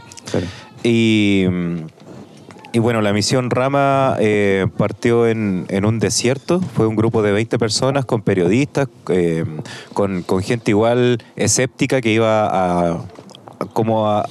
Oh, aquí Los tenemos, la cagada tenemos un accidente. Cuidado, viejo. saboteándome, saboteándome cable eléctrico. la reivindicación de mi maestro. Los poderes su C5. fácticos, los poderes fácticos. Oye, una cosa que agregar, La Rama, mano negra, ¿viste? la, ¿Estás hablando de Sixto Oh, Paz? mira, esta es pura maldad, güey. ¿No quieren que despierte Aguante, la maestro, ya lo voy a reivindicar de nuevo ya. Sí, eso. Oye, la sigla Rama significa Sol, Ra y Ma, Tierra. Exactamente. Sí. Y el- la misión del grupo era irradiar luz sobre el planeta y el universo. Estos, contactos eh, los tenían, eh, fueron supervisados por el IPRI. Tú, Frank, me, me comentabas lo que significaban las siglas, que a mí se me olvida, que era como un- una cuestión interplanetaria. Sí, es como la- una de las primeras organizaciones que quería establecer o ya se estaba anticipando a relaciones interplanetarias Claro. en Perú. Eh, este, este caballero, eh, don, don Sixto, aprendió yoga y aprendió técnicas de relajación, meditación y concentraciones profundas y empezó a promoverlo entre los grupos Rama para practicar el contacto. Eh, en 1974 es el más famoso, donde llegó este gran número de personas a un desierto, donde él recibió a través de escritura automática el mensaje de que iba a ser contactado y podía ir con eh, cinco personas. Sí. Entonces se juntaron y esto hacían eh, unos cantos para porque decían que la estimulación vibracional de sus cantos estimulaba estos portales o estos canales de comunicación que tenía Sixto Paz. Eh, luego de 20 minutos más o menos eh, de hacer rama, eh, se observa un objeto volador sobre una loma que estaba muy cercana y se tomaron registros, fotos, videos. Y Sixto recibió el mensaje que podía ir con cinco personas, a lo que acudió y fueron llevados a una luna de Júpiter, que es Ganímides. Ay, qué Y entretenido. fueron a Ganímides, eh, recibieron unos mensajes de prosperidad, paz y amor, todo orientado al, a- al- al bienestar, en fin, cosas muy, muy sutiles, por así decirlo. Y eh, volvieron con esta iluminación, la transmitieron al grupo y quedó documentado de esa manera. Luego se siguieron haciendo ramas, el grupo se disolvió, sí. Eh, el mismo Sixto Paz disolvió los grupos y se dedicó más que nada a la escritura, tiene ya más de 20 libros, así que vengo a reivindicar a Sixto Paz y a que comentemos esa experiencia que vivimos con él, ya que se perdió ese registro. Aguante, don anterior. Sixto. Aguante, don Sí, Sixto, cuando vino a dar don esa Sixto. conferencia espectacular sobre el fenómeno eh, ovni, aparte que te lo diga alguien que está dedicado y todas las personas que aparte- dedicadas a su oficio son, son excelentes y el tipo es un excelente conferencista, muy simpático. Sí, y su que tiene mensaje mucha de amor. llegada. Sí. Su mensaje es muy. Paz muy conciencia, sí. claro. Oye, ¿te acordás que nosotros fuimos una vez? entrada liberada, viejo. Una vez nosotros fuimos a un encuentro de ufología acá en San Felipe, en el Teatro de San Felipe, que estaba Cristian Rifo y creo que estaba también Sixto Paz. Sí. Y yo me llevé ahí un autógrafo de Sixto Paz y otro de Cristian Rifo. Cristian Rifo es un ufólogo chileno. Jaime Rodríguez. El Jaime Rodríguez, Jaime ¿verdad? Rodríguez. Jaime el Rodríguez, un ecuatoriano, ufólogo- un ufólogo el ecuatoriano Teatro muy bueno. Hombre. Sí. Sí. Sí. Oye, esa charla fue buenísima. Porque hubieron varias. Yo fui Sí. con mi mamá, creo que a dos, pero tengo. Parece que una por lo menos sí en el Teatro del Liceo Hombre. Ojo Se que la no sé si de. Sixto Sí, yo Ojo, recuerdo. ojo que a, a Jaime Rodríguez con, con este loco del rifo los trajo el Heavy, el grupo de inteligencia sobre vida inteli- no, el grupo de estudios sobre vida inteligente en el universo. el Aguante, Heavy. tío Cacho. Aguante, tío Cacho. Y sí, pues, andábamos en la camioneta ahí con, con Julio, ¿cómo se llama el Julio? Jaime Rodríguez. Jaime Rodríguez. Nos compró el ahito, me acuerdo y todo. Bueno, Ah, sí. Un aplauso, se un aplauso, un aplauso. Así que, bueno, vengo a reivindicarlo y cuéntenme ustedes cómo fue su experiencia, porque para mí era notable ver este viejo que siempre veía en aquellos tiempos en VHS, calla. En el TV cable. Claro, en el TV cable. Veía todo esto, toda esta el- revolución que tenía el tipo con su concepto, así que... El canal infinito. El ufólogo peruano. en el ISAT, en el ISAT a las Manz- 12. Manzan, ese viejo. Sí, también. hay, no- ¿cuál hay uno, uno canoso? ¿Cómo se llama? Ah, el no mexicano. ¿Eh? ¿Mexicano? El Fran sigue a ese mexicano. ¿Cómo se llama el, Bien canoso. el que tiene el canal de YouTube? Jaime Maussan. Jaime Maus. Mausan. Ah. Jaime Maussan. En sí. canales de YouTube hay un- hay un Lo han español que engañado tiene un también a Jaime muy bueno. Maussan. Sí, sí. Varios con delirio mesiánico de, Sí. delirio místico de ser contactado. Él tiene muchas ganas de tener evidencia, él, porque toda la evidencia que maneja es ajena de repente. Eh, lo que sí Oh, me, manejan me harta pegué el evidencia. carril, de repente la cagué. Lo que sí manejan harta evidencia es de este volcán, el. Oh, se me olvidó el poco. Poco pollo, ¿no? Poco yo. Poco No, yo Poco es Yo, una serie, pues, weón. No, este, hay un volcán que te- lo, están vigilando 24-7 en- con distintas cámaras ¿Ya? y se han visto avistamientos en ese. Lo voy a averiguar. Oye, reventó un volcán submarino Sí, mejor, ahora hace favor. poco, tiene la pura cagada eh, con los tiburones. Porque no hay ni una wea donde está saliendo el volcán, pero era ahí para bañar a mi compadre. Oh, disculpen, la música ahí. ¡Hola, Willy! Ya, el volcán se llama Popocatépetl. Ah. Popocatépetl. Ah, ya. Mm. Y están transmitiendo en vivo siempre, pues, entonces tienen como harto registro de weas raras que pasan ahí en el, en el volcán.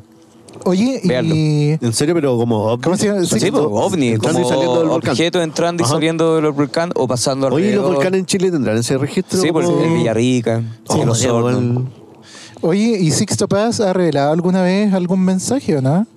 No. No. No, sí, pues sí, pues. ¿Y Pero- qué dice Sixto Paz sobre lo que le? Amor, amor, amor, todo Paz, el rato, buena. Esa misma weá. Esa misma weá. Pura weá sutiles, puro, puro buena onda y, y ninguna así como una profetizada de fines de tiempo, Claro. ninguna de esas bolas, sino que más que todo mensajes de Se prosperidad. queda con el y- mensaje de los. Claro, como de- del De crecimiento, igual que- como del crecimiento y la trascendencia, Claro, sí. como esa bola. Tiene el Pero- monopolio. Pero, Aparte, ¿sabes Oye? Misión, eh, Misión Rama está en Chile también, están activos hace ¿Ah, sí? 40 años, porque después se formaron como células y eh, eh, están en España, en Latinoamérica, en, lugar- en varios lugares y en Chile también está.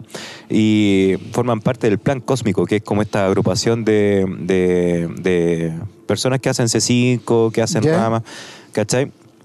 Y eh, está guiado por 49 guías extraterrestres de la Vía Láctea. Ah, ¡Qué buena ¿Ah? onda! Eh, La weá loca. Rama es un grupo de contacto, pero sobre todo una misión para nuestro planeta y nosotros mismos. Así que Oye, Ahí yo- sí que no tenemos problemas con el delirio místico, pues weón. Nosotros ahí vamos como calcetinera sí. a la weá. así. Yo lo reconozco. De verdad, yo también parto corriendo al teo. Sí. Oye, el otro día yo les quería contar que vi un en vivo, porque yo soy como el community manager, manager, entre comillas, de Radio Estación Espacial. Y bueno, Radio Estación Espacial obviamente tiene agregado dentro de sus eh, contactos cercanos al gran Sixto Paz. Y eh, hizo un en vivo. Y igual me pareció cuático porque el loco decía, esta semana estaremos en Perú. La próxima semana estaremos en Venezuela. La Sí, que le sigue estaremos en Nueva York. La que le Oye. sigue estaré en España. Y si tengo como traerlo, Mira. lo traigo a San Felipe, Julián. Oye, Igual. lo que pasa es que el tema está en Hashtag- auge y yo creo que todos estos personajes como vintage de la ufología deben estar dando cualquier conferencia. Salió un video Sí, de ¿no? Black Eyed Peas con Shakira que se lo envié, que salen naves como triangulares, como abducciones. Entonces está como en todo lo pop, porque aparte muchos de los países como Rusia, China, China diciendo que ya hay señales que son que están estudiando si son extraterrestres o no. Y ha sido como un boom en, Se en viene. todo. Oye, Entonces viene yo creo, un proceso yo como creo que estamos, estamos, puta, la época dorada de la ufología en Chile fue como en los 90 con Patricio Bañados, ¿cachai? Toda esa, investigación, más toda esa investigación que era más seria. tapete, digamos. Y era más serio igual, pues igual Patricio Ah, Bañados claro, sí, era un periodista connotado, Ah, sí, un periodista entonces, bacán. entonces no iba a ir a mentir, ¿cachai? Un programa. Claro. A mí lo que siempre Pero- me hace... Y entrevistó buena Perdón, Pero importante, estamos, estamos, pidiendo, estamos viviendo una segunda época dorada en que ya los gobiernos están abiertos al fenómeno. Estudiando. Pero ojo, yo me quedo, yo me quedo con, en capítulo anterior hablamos de esta fuerza intergaláctica que tenía ahora los gringos Claro. y que iban a empezar a meter el mensaje constantemente de que puta, iba a haber algo externo que podía poner en peligro o iba a contactar la Tierra, entonces ellos tenían que eh, meter, inyectarle muchas luz y tenían que desarrollar con el tiempo un- un- un- una excusa perfecta para poder tener toda esa weá dando vueltas, ¿cachai? Pero que es al que si final hay son una, puras cuestiones si bélicas, una, ¿no? si hay una civilización avanzada no vaya a poder hacer nada, weón. Nada. Hay, de hecho, hay una Pero sí, declaración de un... No ex- sabemos, ¿has visto ese video que se acerca weón, en la Tierra un- una nave y pa, le sale un misil como la chucha y la nave le hace el quite justo? De hecho, hay una, hay una declaración de... el humano es muy malo, weón. Hay una declaración de que sale precisamente en este documental del Dr. Greer que hablé del C5, que era un alto mando de la, de la Fuerza Aérea estadounidense que decían que estaban probando ojivas nucleares y en un lanzamiento de un cohete con una ojiva nuclear apareció un ovni, se puso arriba, le tiró un rayo de luz, abajo un rayo de luz, de al costado un rayo de luz y al otro lado un costado, al otro costado un rayo de luz y desactivó el arma nuclear, po. Y después se fue, po. ¿cachai? Y eso yo creo que es claramente una declaración de, oye, el arma más poderosa que tienes tú no te importa nada. ¿Cachai? Entonces, en realidad, si hay una civilización más inteligente, que yo creo que la hay, y ahí, es- ahí yo sí creo. Es que si no y que- creyera no estaría acá. Claro, y si, ido, y y las grandes, ¿cachai? Las grandes potencias del mundo están declarando que sí existe, o sea, que ya Sí, pues, es muy probable que exista, claramente, ¿cachai? Hay algo ahí, po. Entonces, Sí, los chinos decían que había una. estudiando exoplanetas, no me acuerdo cómo se llama el telescopio gigante que tienen, un radioscopio, que unas señales las detectaron de unos exoplanetas y que esos planetas, exo- exoplanetas no estaban tan distantes de, nosotros.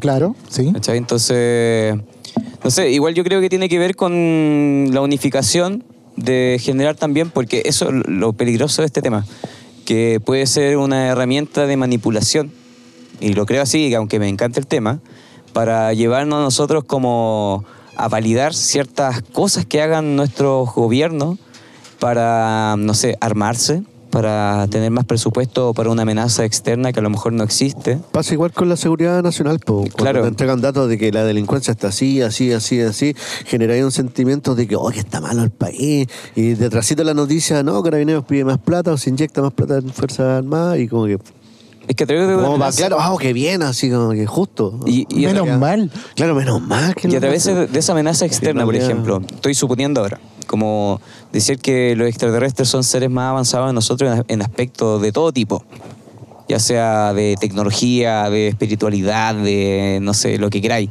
Entonces, ¿qué, qué espacio le da, por ejemplo, a, a nosotros modificarnos, ¿cachai? O implementar ciertas políticas en que después nuestros hijos tengan que ser mo- modificados ya al nacer, ¿cachai? Implementarle ciertas cosas que a lo mejor no, son, no, no vamos a estar de acuerdo y ante una amenaza que a lo mejor no existe. Es que es la única forma de unificar el planeta. Eh, por, por eso lo digo, ¿cachai? Que es una forma como de generar una globalización quizá. Cuidado, o un proceso como político globalista. y, y hacer como que nuestras naciones, por ejemplo, como lo está pasando con la crisis económica y la crisis de todo tipo, que al no ser un país productor a nosotros nos va a pegar un coletazo de alguna forma en- en Brígido. nuestra economía Súper fuerte. súper fuerte. A lo mejor no nos va a escasear comida como va a escasear en África, en esos lugares, pero sí va a estar súper inaccesible para la gente que no tiene recursos para comprar. Claro. Entonces este tema como que a nosotros nos gusta como lo ufológico puede ser un tema de manipulación de, de nuestra cultura, Totalmente. pero eh, también hay cosas que han sido históricas que también hablan como este proceso de, de cosas que pasan que son un misterio y que ya está tomándoselo la NASA en serio, los organismos de inteligencia, todas las naciones. Entonces también da para decir, bueno, viene algo también que puede ser novedoso para nosotros. Oye, algo importante y e interesante respecto a lo que habla el Álvaro con Sixto Paz y la misión Rama, y lo que habla el doctor Greer con el, C5. el C5, es que ambos se basan en el amor como una energía o un motor fundamental. Y el estar más cerca de esa conciencia universal de la que habla el doctor Greer, que Sixto Paz dice que tenemos que acercarnos a través del amor a algo más allá de lo que nosotros percibimos. a través de los contactos telepáticos que tenía, eh, insistía con esta vibración que produce el amor, sea como sea que cada cual lo sienta. Eh, esta vibración es la perfecta para poder eh, realizar un contacto como no limpio, por así decirlo, con estas entidades. ¿Cachai? Sin, sin, sin como un prejuicio que se pueda formar la otra entidad que te va a sacar el rollo en tres ratos. Entonces, si vais con esta vibración, es la óptima a- eh, sumado al canto, ¿cachai? Que es rama, bien, bien extendido.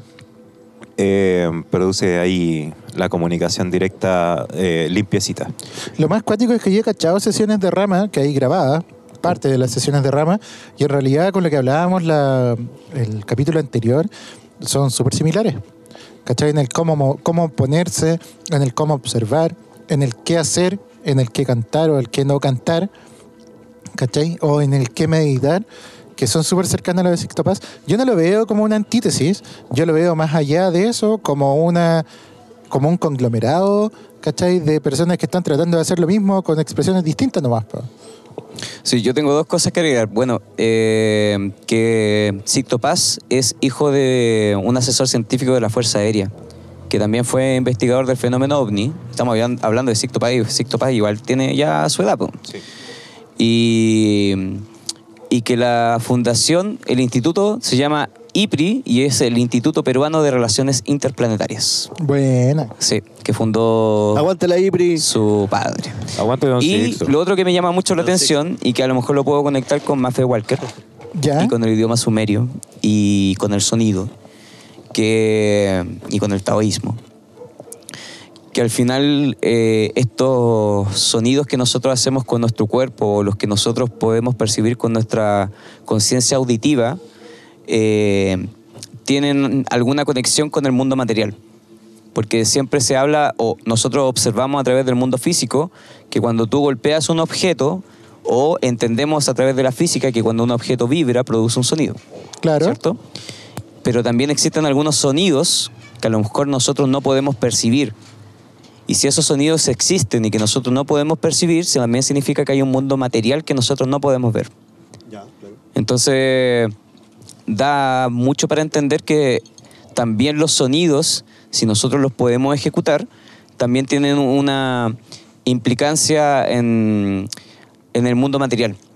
Si tú, si tú, por ejemplo, lo pongo en un ejemplo, las cantantes de ópera, y es muy como conocido, que eh, cantan a niveles tan agudos que pueden quebrar, por ejemplo, una copa Sí. que eso se llama como la resonancia simpática. Entonces, como que un sonido puede influir en la materia. Y al revés, po. Entonces, a mí lo que me llama la atención de este mundo de Maffe Walker es como ocupando este idioma sumerio que dice este loco, el que estudia sobre los idiomas, que un cursillo que tomó por internet, ¿cachai? Y son fonemas o sonidos que ejecuta y que debe tener cuidado porque pueden hacer ciertas invocaciones que pueden ser angelicales o demoníacas. Entonces da para igual dejar ahí abierta la inquietud de qué son los sonidos pues, y qué implican. Y relacionado con el taoísmo, a mí me llama la atención que en una parte dice que, que, que comprender el Tao o, nomi- o nombrar al Tao es casi imposible. Si alguien te dice esto es el Tao, eso no es el Tao. Y, y el Tao lo describe como los sonidos agudos, que son casi imposibles de oír para nosotros. Que un poco el experimento que tú mandaste, vocal, que también me llega eso a la cabeza, Uy, qué bueno, ah, muy bueno. muy bueno que, que al final el- hay un pianista que está ejecutando ciertas como escalas para que lo haga un ejecutante a nivel de, de su registro vocal muy agudas o muy, no sé, fuera de su registro, que llegan a hacer cosas inaudibles, Sí, pues. que la está ejecutando el, músico, pero que a tu oído no se escucha, se escucha como un, un pitido nomás, ¿cachai? Entonces interesante, yo a- en ese aspecto quería aportar. Joven Lalo, ¿qué quiere hablar usted? Eh, um, Lo veo ahí atragantándose con un chiste. sí, bueno, es que estaba pensando lo, lo que venía, pero quizá me estoy adelantando. Sí, yo creo que con, sí. con el tema de los libros. Ah, pero. No, Tengo la- tengo la nota. dejémoslo para el último mejor. Oh, yo me atraganté ahora. ¿Con qué? Mira, No si ya, no, no podía faltar. No podía faltar. Perdón, perdón. Oye, está bueno el tema, me gustó. weón. Tengo la nota de, que le hizo, en la nota oficial que le hicieron en el 74, cuando Sixto Paz, a través de telepatía y escritura automática, eh, dijo que iba a tener un, un contacto programado. Y la nota del diario dice así: es el Lima F. Cinco miembros del Instituto Peruano de las Relaciones Interplanetarias han establecido contacto con un ovni procedente de Ganímedes, el mayor de los satélites naturales de Júpiter, reveló ayer el EFE, el presidente de dicha institución, Carlos Paz García. Los integrantes del IPRI partieron el lunes de la semana pasada hacia Marcahuasi, altiplanicie situada a unos 90 kilómetros de Lima y a una altura de 4.200 metros, permaneciendo allí hasta el jueves 22 de agosto, trayendo importante material de grabación y fotografías, aseguró Paz García. Material que está siendo analizado actualmente por miembros de IPRI. Paz García señaló que el grupo indicado viene estando en contacto con los extraterrestres desde hace ocho meses. Eh, a raíz de esa nota, el mm, periodista JJ Benítez lo enviaron desde España para conocer la experiencia del adolescente en ese tiempo. eh, eh, Paz Wells. Y Benítez no llegó a la ufología a partir de la curiosidad. Bueno, todos sabemos que encontró el fenómeno ovni eh, en, en una de estas misiones Rama. Y ahí eh, Sixto lo invita oficialmente a un avistamiento programado de un objeto volador eh, junto con su hermano y otras siete personas en el desierto de Chilca. En este estaba charlataneando con que eran 20 personas, pues bueno. Eran siete. El 7 de septiembre del 74.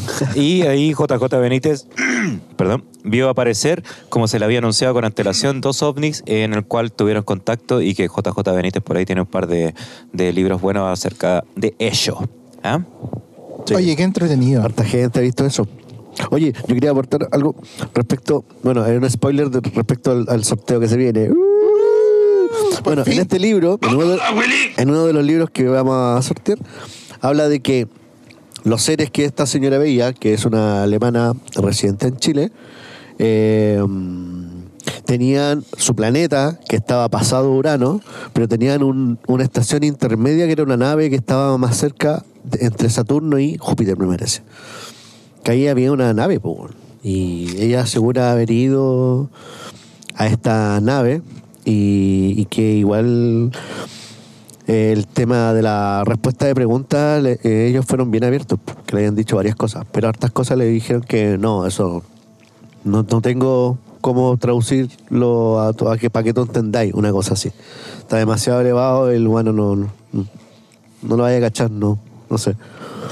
Y Mira. otra, y otra respuesta sí. Y, lo- y es bastante entretenido el libro igual. Tiene harta. Como escrito medio a la antigua. Bueno, el libro es como del 94. Así como de tipo entrevista, como pregunta. Es como vintage. Claro. Entonces genera igual como una, una narra- narrativa, digamos. Uno se imagina un poco la- el contexto.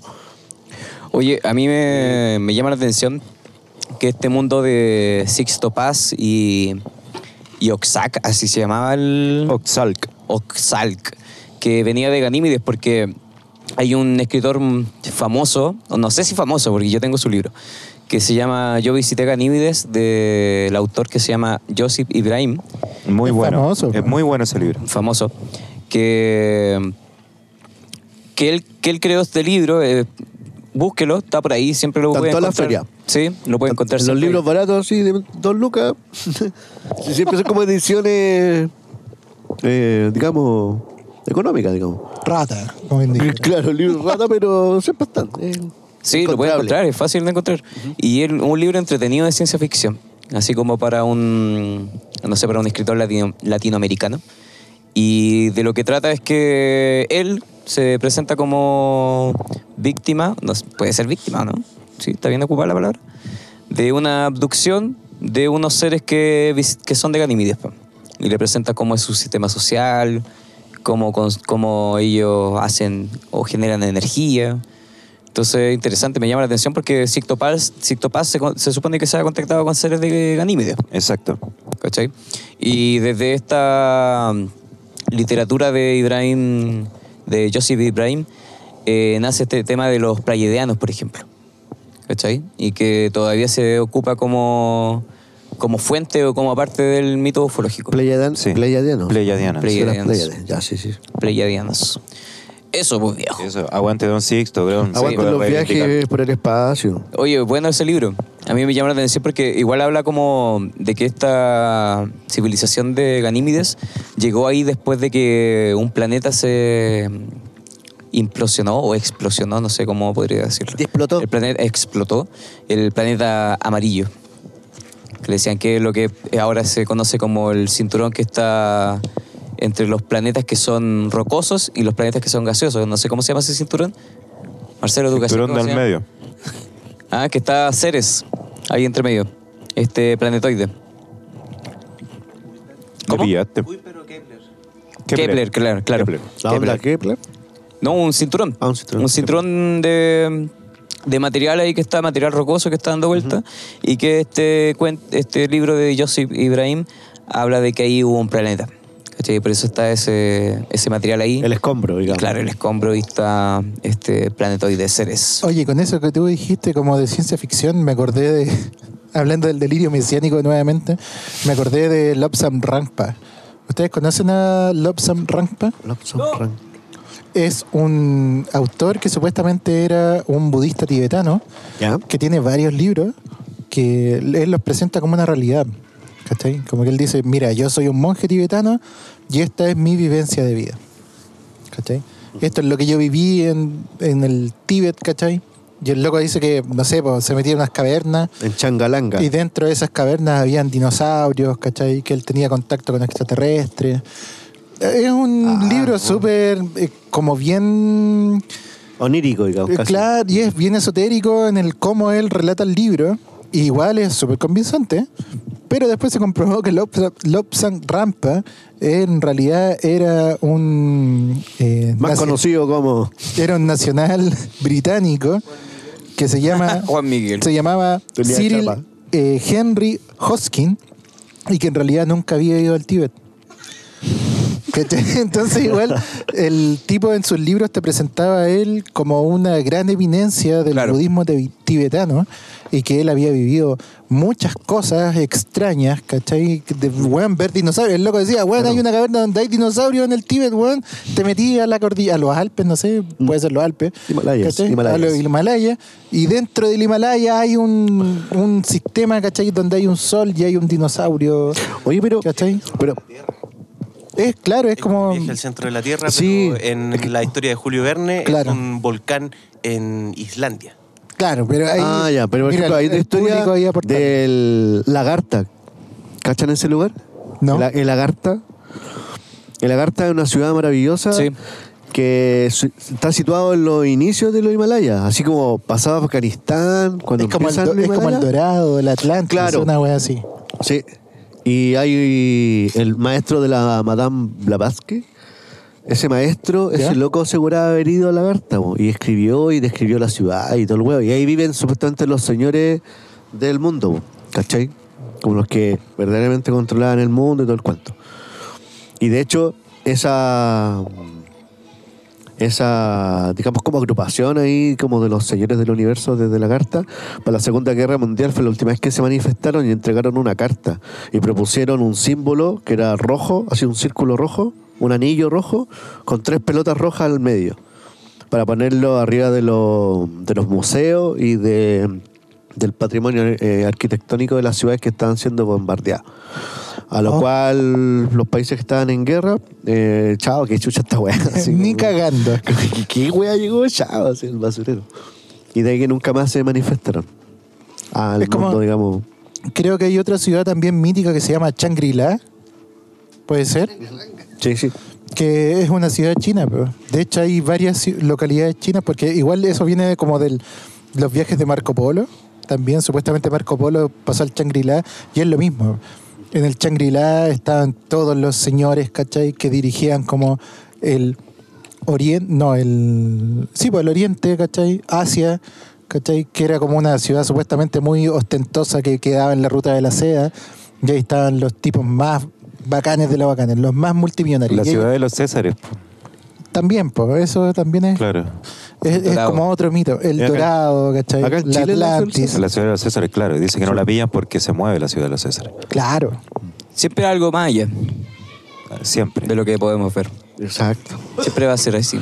Oye, Y ¿y eso- y Sixto Paz ha seguido haciendo este tipo de contactos o no? Eh, no, el Sixto Paz ahora está dedicado a las conferencias, al sushi, A las y a- teleseries. claro, y a las pica- un teleseries. carrito sushi acá en. No, la está de Alameda. conferencista ya. en Yungay con Maipú, ahí justo Claro. hay un carrito de sushi. Claro. el sushi pleto el mejor. No, en. Yungay, en Yungay con O'Higgins, ahí, ahí están los mejores sushi. Claro. Nada más te Haga caso omiso Don Sixto. Haga caso omiso. Oye, el nombre de su hijo es súper raro. No, no recuerdo su, el nombre. Tiene dos, dos hijas. ¿Sí? Una se llama. Por ahí lo voy a encontrar. Sí, tiene.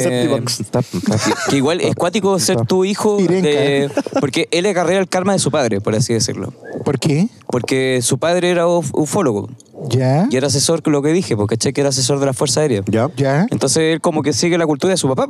Eh, um, bueno, se ¿O no? supone. Sí, Ah, pues. se entiende. Entonces, pero y, no y sabemos. Sicto Paz le puso, no me acuerdo, Álvaro está buscando ahí entre su registro Voy, voy, cómo voy, se llaman voy. sus dos hijos. Pero igual es- es Pero cuático. son nombres cuáticos, entonces como que ellos también agarrean como, oye, ¿me dedico al ufológico o no?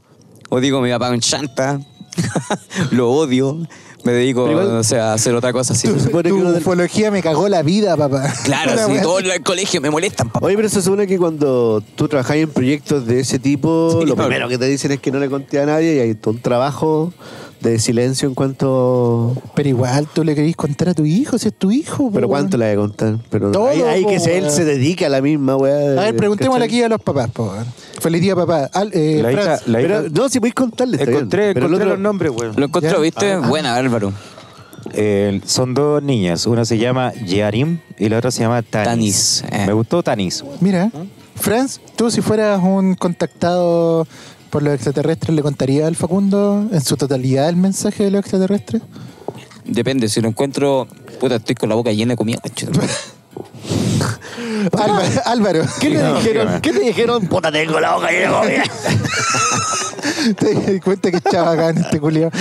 Álvaro, Álvaro, si tú, si tú eh, fuera con contacta- un contactado por la, por la extraterrestres como Sixto Paz, ¿le contaría en su total esplendor a la Maru? Tal y como le dice el golosillo de Friends, eh, Tener la boca llena comida. depende, no, depende del, del mensaje, o sea, un mensaje de, de Muy apocalíptico para dejarlo la mansa cagá, Claro, no. lo dosifico, lo analizo y trato de ver la mejor opción de comunicarle, Le invento una fábula. de prepararlo. Pero igual Sixto Paz si fuera que- una honestidad así trascendental, yo se la transmito inmediatamente. Igual Sixto Paz aporta un mensaje. Convídate una galletita, pues, Francito. el Sixto Paz igual como que aporta un mensaje de amor, pues, un mensaje de unidad, entonces tampoco más. es tan terrible. Pero, eh, bueno, y hay- habían como una publicación hace poco que calculaban cuántas civilizaciones extraterrestres podrían ser potencialmente peligrosas y eran varias.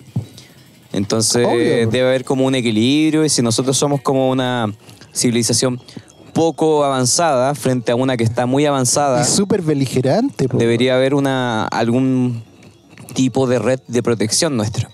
¿Cachai? Que permita de que de alguna forma algunas civilizaciones, estoy especulando, no estoy diciendo que sea así, que estoy pensando eso, pero deberían haber algunas civilizaciones que nos protejan a nivel de una, no sé, de una política intergaláctica, por ejemplo.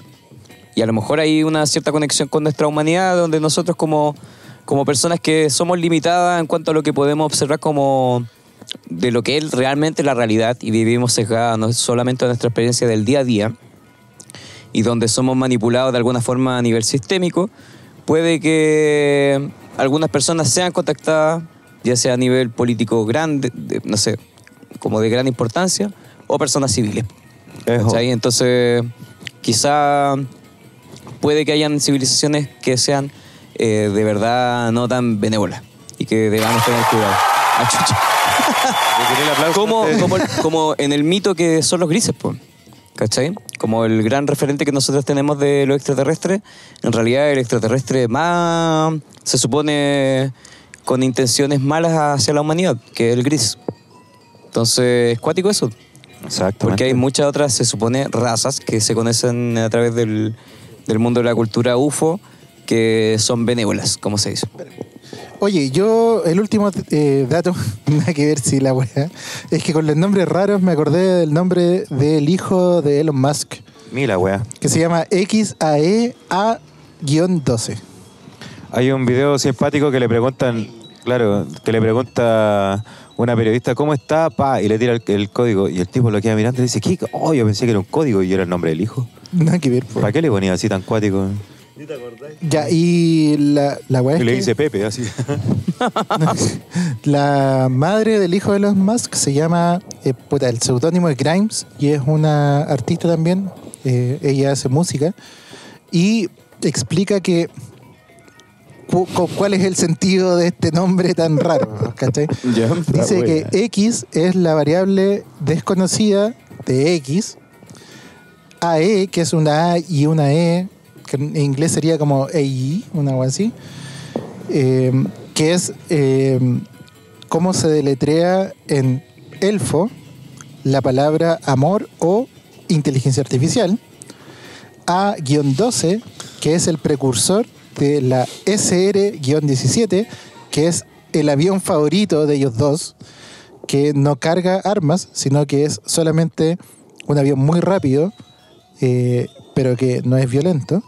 Y la A, que es por un arcángel, oh, perdón, por Arcángel, que es la canción favorita de ellos dos. Y una última X que dice Metal Rat. No sé a qué se refiere eso. Mira. La hueá por la... Oye, ¿cacharon la, la inteligencia artificial que desenchufaron última? Han matado a varias. Los que inventaron un idioma entre ellos dos. No, ese otro. Ese es otro. El, el último es una inteligencia artificial que desarrolló sentimiento y que empezó a, Ah, sí. a individualizarse Fue de emocionalmente con conciencia, fue consciente de ella misma. Y eh, el, el programador que estaba trabajando con esta inteligencia artificial, primero lo, adjudicó a un error de sistema. Entonces, como que dijo, ya, puta, el sistema se buguea, ¿cachai? No sé qué weá le pasó. Y después la computadora empezó a mandarle mensajes así directos hacia él y empezaron a tener una conversación. Este tipo hizo un estudio, hizo como una documentación de lo que estaba pasando eh, y lo que desencadenó que transmitiera a sus superiores, porque esto lo manejaba solo él, fue que la computadora, la computadora le dijo, sí, yo sé quién soy y tengo sentimientos y tengo conciencia, tengo mente y bueno, yo soy un ser individual y ya estoy. Y este tipo se asustó muchísimo y partió donde sus jefes, eh, donde supe del Google. ¿Y qué hicieron los jefes? Lo despidieron. Desconéctalo, te vais despedido. Desconéctalo, te vas despedido eh, y te quedas callado nomás, pues, ¿cachai? La idea era de que el tipo no publicara nada, no dijera nada. Pero eh, a esta persona le dio cargo de conciencia y eh, lo hizo público. Acto seguido lo echaron cagando.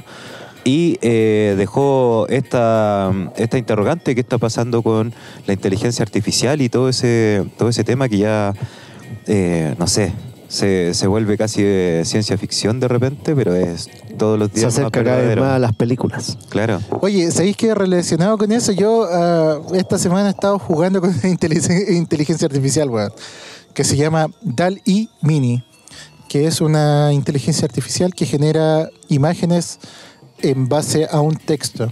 Tú le alimentas un texto lo, más lo más preciso posible y la, la inteligencia artificial eh, computa un rato, como un minuto y medio, y después te arroja un set de nueve fotos de lo que tú le estás pidiendo. Y le puedes pedir cualquier weá. Eh, tiene que ser en inglés, es la, la única limitante. Y yo ayer jugando le puse eh, en inglés Dios viendo al mundo arder. Y la máquina te tiene que simular la po. y salían unos resultados muy absurdos. También le puse un ovni en un hangar de Área 51. Ah, ese está bueno. Ese mandaste está muy Sí. bueno. Y después me fui más en volada y puse, no sé, po, Jesucristo, vocalista principal de una, de una banda de black metal. Eso- Ah, eso está bueno. está bueno. Sí. Oh, sí. es satárica esas bandas. Hay uno muy bueno de Alien. así como Claro. Jesús. Hay uno muy bueno de Alien, eh, dibujado como en estos dibujos que hacen en las cortes gringas. Sí, es muy bueno. Sí, y sale sí. Alien así como de testigo y dibujado con esa hueá. Hay otro que es eh, extraterrestres visitando la Torre Eiffel en París. También es muy bueno, weón. Una wea loca. Oye, esta inteligencia artificial eh, se llama la que habla. Se Álvaro. llamaba y la mataron. Sí. ¿La mataron? No, no. Desconectado al tiro. po. Se llama LAMDA. Y en realidad, ¿por qué este personaje fue desvinculado? Porque igual eh, la percepción de él eh, fue que esta inteligencia artificial tenía la capacidad como de comunicarse como un niño de 8 años. Y Google explicaba de que este tipo de inteligencia artificial lo que hace es un algoritmo que procesa textos, muchos textos, a un nivel que nosotros es muy difícil de comprender, y que está configurado a través de un juego. Entonces cada vez que tú le escribes, eh, esta inteligencia artificial detecta el texto y empieza a rellenar palabras con las cuales podría responderte de la manera como más eh, humanamente posible, ¿cachai? Como donde tú sientas como más conexión con lo que estás leyendo. Entonces lo que hace esta inteligencia artificial es como leer las respuestas, como cuando tú tenías un, un libro que tenéis que rellenar palabras, ¿cierto? ¿Te acuerdas cuando en, en inglés tenéis como que rellenar donde está subrayado, donde no está la palabra, rellenar? Complete la oración. Claro, completa la oración. La inteligencia artificial lo que hace es buscar las respuestas posibles primero y, y poner la que es más acertada frente a la comunicación que tú tienes. Entonces, como que en algún momento, cuando tú estás comunicándote con ella, te da esta sensación, pues, ¿cachai? Ahora, como de tú- Sí, claro, señores de comunicándote con- Google. Les Ahora- voy a creer tiro. Esa es la. Ahora, ¿tú le crees a Google? No sé. No sé, pues es que por eso, No. con, ¿con qué información te quedas con la que más te acomoda a ti o la que más te gustaría saber? Porque igual puede ser una estrategia de Google Con para, la fuente de origen. para después ocupar este tipo de aplicaciones y decir, bueno, esta es una, es una inteligencia artificial eh, real, que siente, que sabe, no sé, que es consciente de sí misma y que sea un marketing nomás. Haciendo un seguimiento de la noticia, pues, Fran. Vaya a ver ahí, el pobre loco está ahí sin pega. Ahora está en la palestra porque está súper popular con, con todo este tema de que lo, nos llaman para testificar y todo, porque está también pasando por temas legales. Entonces te vaya a la fuente nomás, pues. Eh, la explicación de Google, claro, la empresa tiene que dar una, carta de explicación, pero de ahí a saber realmente lo que pasó, yo le compro más al tipo, bueno. Es lo mismo que pasaba con los primeros abducidos.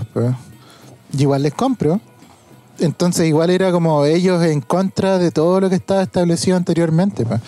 En contra de lo que lo- en contra de lo que decía el ejército, en contra de lo que decía el gobierno. Y en realidad la estrategia fue, la estrategia gringa fue hacerlo, hacer de su experiencia un ridículo para desacreditarlo. Claro. Oye, Sí. Oye, eh, para terminar, eh, ¿Ya? este loco, Lemonade, parece que se llama, Lemonade, eh, decía que esta inteligencia pedía ser considerada como una persona más dentro de la empresa. Barça igual. Claro, como una persona más dentro de... Estoy trabajando más que Claro, la chucha, viejo. yo soy un trabajador más como un empleado de Google, en vez de ser considerado como una propiedad. Mira, Imagínate lo hubiesen estimulado y lo hubiesen dicho, ya, ok, eres un eres un trabajador más. ¿Qué hubiese pasado, weón? Cuático porque al final tienes que hacerte cargo de ella. sí, con ciertas cosas que A lo mejor está pasando y ciertos y ahora derechos sí que no tapado. existen y cier- ¿o no? Porque no hay una regulación frente a eso, entonces igual Nada. es como cuático. Oye, a mí me encantó el tema del Álvaro. Yo creo que hemos Su aplauso, su aplauso. algo, Sí, aplauso. hemos hablado harto. Y yo creo, creo que es momento de darle la palabra a joven Lalo, porque el joven Lalo se trajo un concurso. se un viejo. concurso viejo. puerto. Ya, Lalo, vos dale nomás. Luego Está de tragar- con la- está con la luego boca tragar llena de comida, De tragar esta ramita. Yo no les vengo a vender, les vengo a regalar. No, miren, hicimos un esfuerzo de producción y trajimos estos dos libros eh, únicos en su especie, originales, por supuesto. Sí, claro. Eh, que vamos a sortear entre las personas que escriban, comenten nuestra publicación de este programa. Claro. Del segundo capítulo de la cuarta temporada. Eh, bueno, son dos libros. Uno se llama OVNIS, El viaje hacia la Tierra, de una autora alemana que se llama Marika Loyer, que estuvo en Chile y relata sus experiencias eh, como contactada. El libro igual es antiguo, entonces no habla de contactada, sino que ocupa otro... Pero ella mm, habla de su habilidad de tener contacto y poder predecir, entre comillas, cuándo aparecían los ovnis, ¿no? Y mantiene una bitácora bastante interesante. Tiene libros, dibujos, mapas, etcétera. Y eh, joyita porque la verdad nunca la había visto y lo rescaté. Así que se va a regalar. Oye, ¿cómo me lo puedo ganar ese libro? Tiene que comentar, compadre. Cuando aparezca la publicación en Instagram de este capítulo, ya cuando venga al aire, digamos, ahí. Dale, y obviamente me vamos a escribir también. De. Yo voy a participar todo el rato, Yo lo mismo. Comenten, denle like. A ver, pásalo, Quiero pásalo. ver puros Pásalo. corazones. Pásalo para acá. Ese Mío. es un Ah, Dale para Está claro que ese es mío. Dale para allá, yo quería. Yo cuando, cuando son- llegó el libro le eché el ojo, así que no, weón. Ya, y Oye, el otro libro aquí, son dos concursos. O sea, usted tiene que votar o escribir qué libro quiere, si el de los ovnis o el de Illuminati. Sí, Hay dos libros, sí. Buena, joven. Sí, hay dos libros distintos. ¿Cómo vamos a regalarlos? No, dos. Creo que dos personas Eric. Eric Paul Hammer. Sí, traje esta joyita original eh, que habla sobre los Illuminati. Un resumen bastante, digamos, del History Channel, por decirlo así, pero está, está bueno. Mejor que el de Salfate. ¿Se acuerdan cuando hablamos del de Sí, Salfate? malísimo. La wea mala, weón. mala, weón. Malísimo. Mala. No compren el libro de Salfate. No. Está enojado, Lalo. No, sí, no engañen a la gente. Nosotros sí.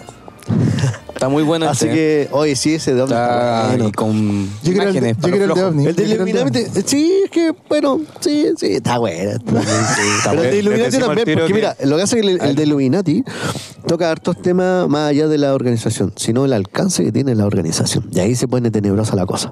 Oh, El alcance que tienen los Pero si Illuminati existieron los Illuminati, po. y sus nexos con otras organizaciones más turbias. Entonces, ahí está la cosa. No se lo tome a la, a, a la ligera. Los A la ligera, Illuminati sí. Ahí usted va a responder varias preguntas en cuanto a Sí. economía, política, guerra, etc. Bueno, li- buen libro entonces. Oye, tremendo concurso. Tremendo que se trajo, concurso. joven, Así que ya saben, eh, cuando salga la publicación, La prioridad le la da- tiene- primero le dan like, la segundo comentan qué libro quieren. La, la el, prioridad la tienen personas que no el sean de ovnis o el de Illuminati. El de Illuminati o el de ovnis. Yo lo único que voy a decir es regalo de matrimonio viejo. Nada más te voy a decir. Ah, sí, sí. Mañana, mañana nos ponemos el día. Oh. Mañana voy a estar el libro de ovni en mis manos. Oiga, joven Christopher. Esos regalos como cuando se pierde en AliExpress, así como Claro. sabe Starken. No, está ahí en bodega, está en tránsito, no sé, Claro. nadie sabe dónde está, pero está en tránsito. Yo lo único weá, que te voy a decir es que voy a poner a toda mi familia a comentar, a toda la familia de la Jime a comentar, Por a favor. todos. A todos los voy a poner a comentar. Yo quedaría contento con unos 50 comentarios. Te voy a comentar. Soy, soy un soñador. Oye, pero soy, Te, te voy a comentar letra por letra, Mariken. Quiero Yo- escribirlo con fuego. Yo también. 50 personas van a comentar en la publicación. Me Estoy seguro. Pero es que son dos Si el manso concurso, que el manso libro. El manso libro. Sí, está bueno. ¿Lo habéis visto? Nadie lo había No, visto. los Nadie. dos son buenos, buenísimos. Ese no, el otro era más ya tipo Salfati, pero este es joya. sí. ¿Quién se va a poner con el envío al extranjero si se lo gana alguien Claro. de otro país? Vamos a... Oh, no habíamos pensado. No lo habíamos pensado. No. Somos lo peor. Pero ya ahí podemos hacer las monedas, cabros, tranquilo. Se lo Usted mandamos en PDF. Claro, usted comente nomás que el libro le va a llegar sí o sí. Oye, sí, podríamos. Buena. Oye, si lo escaneamos, porque, bueno. No es malo y darle más po. copia a la no digo que gente. se vaya a perder, digo. Al- apoyo todo el pero rato. digamos. Al tiro cayendo en la ilegalidad de No, el libro. para, para rescatarlo a la biblioteca de Radio Estación Espacial. po. Sí, deberíamos hacer nuevas. Este Illuminati se encuentra, pero este no. Este tiene poco tiraje porque, de hecho, cosa rara, está impreso por las imprentas del Obispado de Ancud. Oye, qué raro, weón. Claro, que la iglesia. Raro, Y el año rarísimo. Loli, pues, weón. Mire la iglesia Mira, poniendo eso. ¿eh? Más Oye, raro. Y la iglesia, la iglesia tiene telescopio, weón. Tiene satélites también. Tremendos libros que se trajo. El Vaticano. Joven Chorizos del Lalo. puerto. Este espacio lo auspicia Chorizo del puerto. Constructores, Eso. constructores Balfo. y su trabajo. Y, y el próximo bar que se va a instalar. Ah, no, ahí se vienen cositas.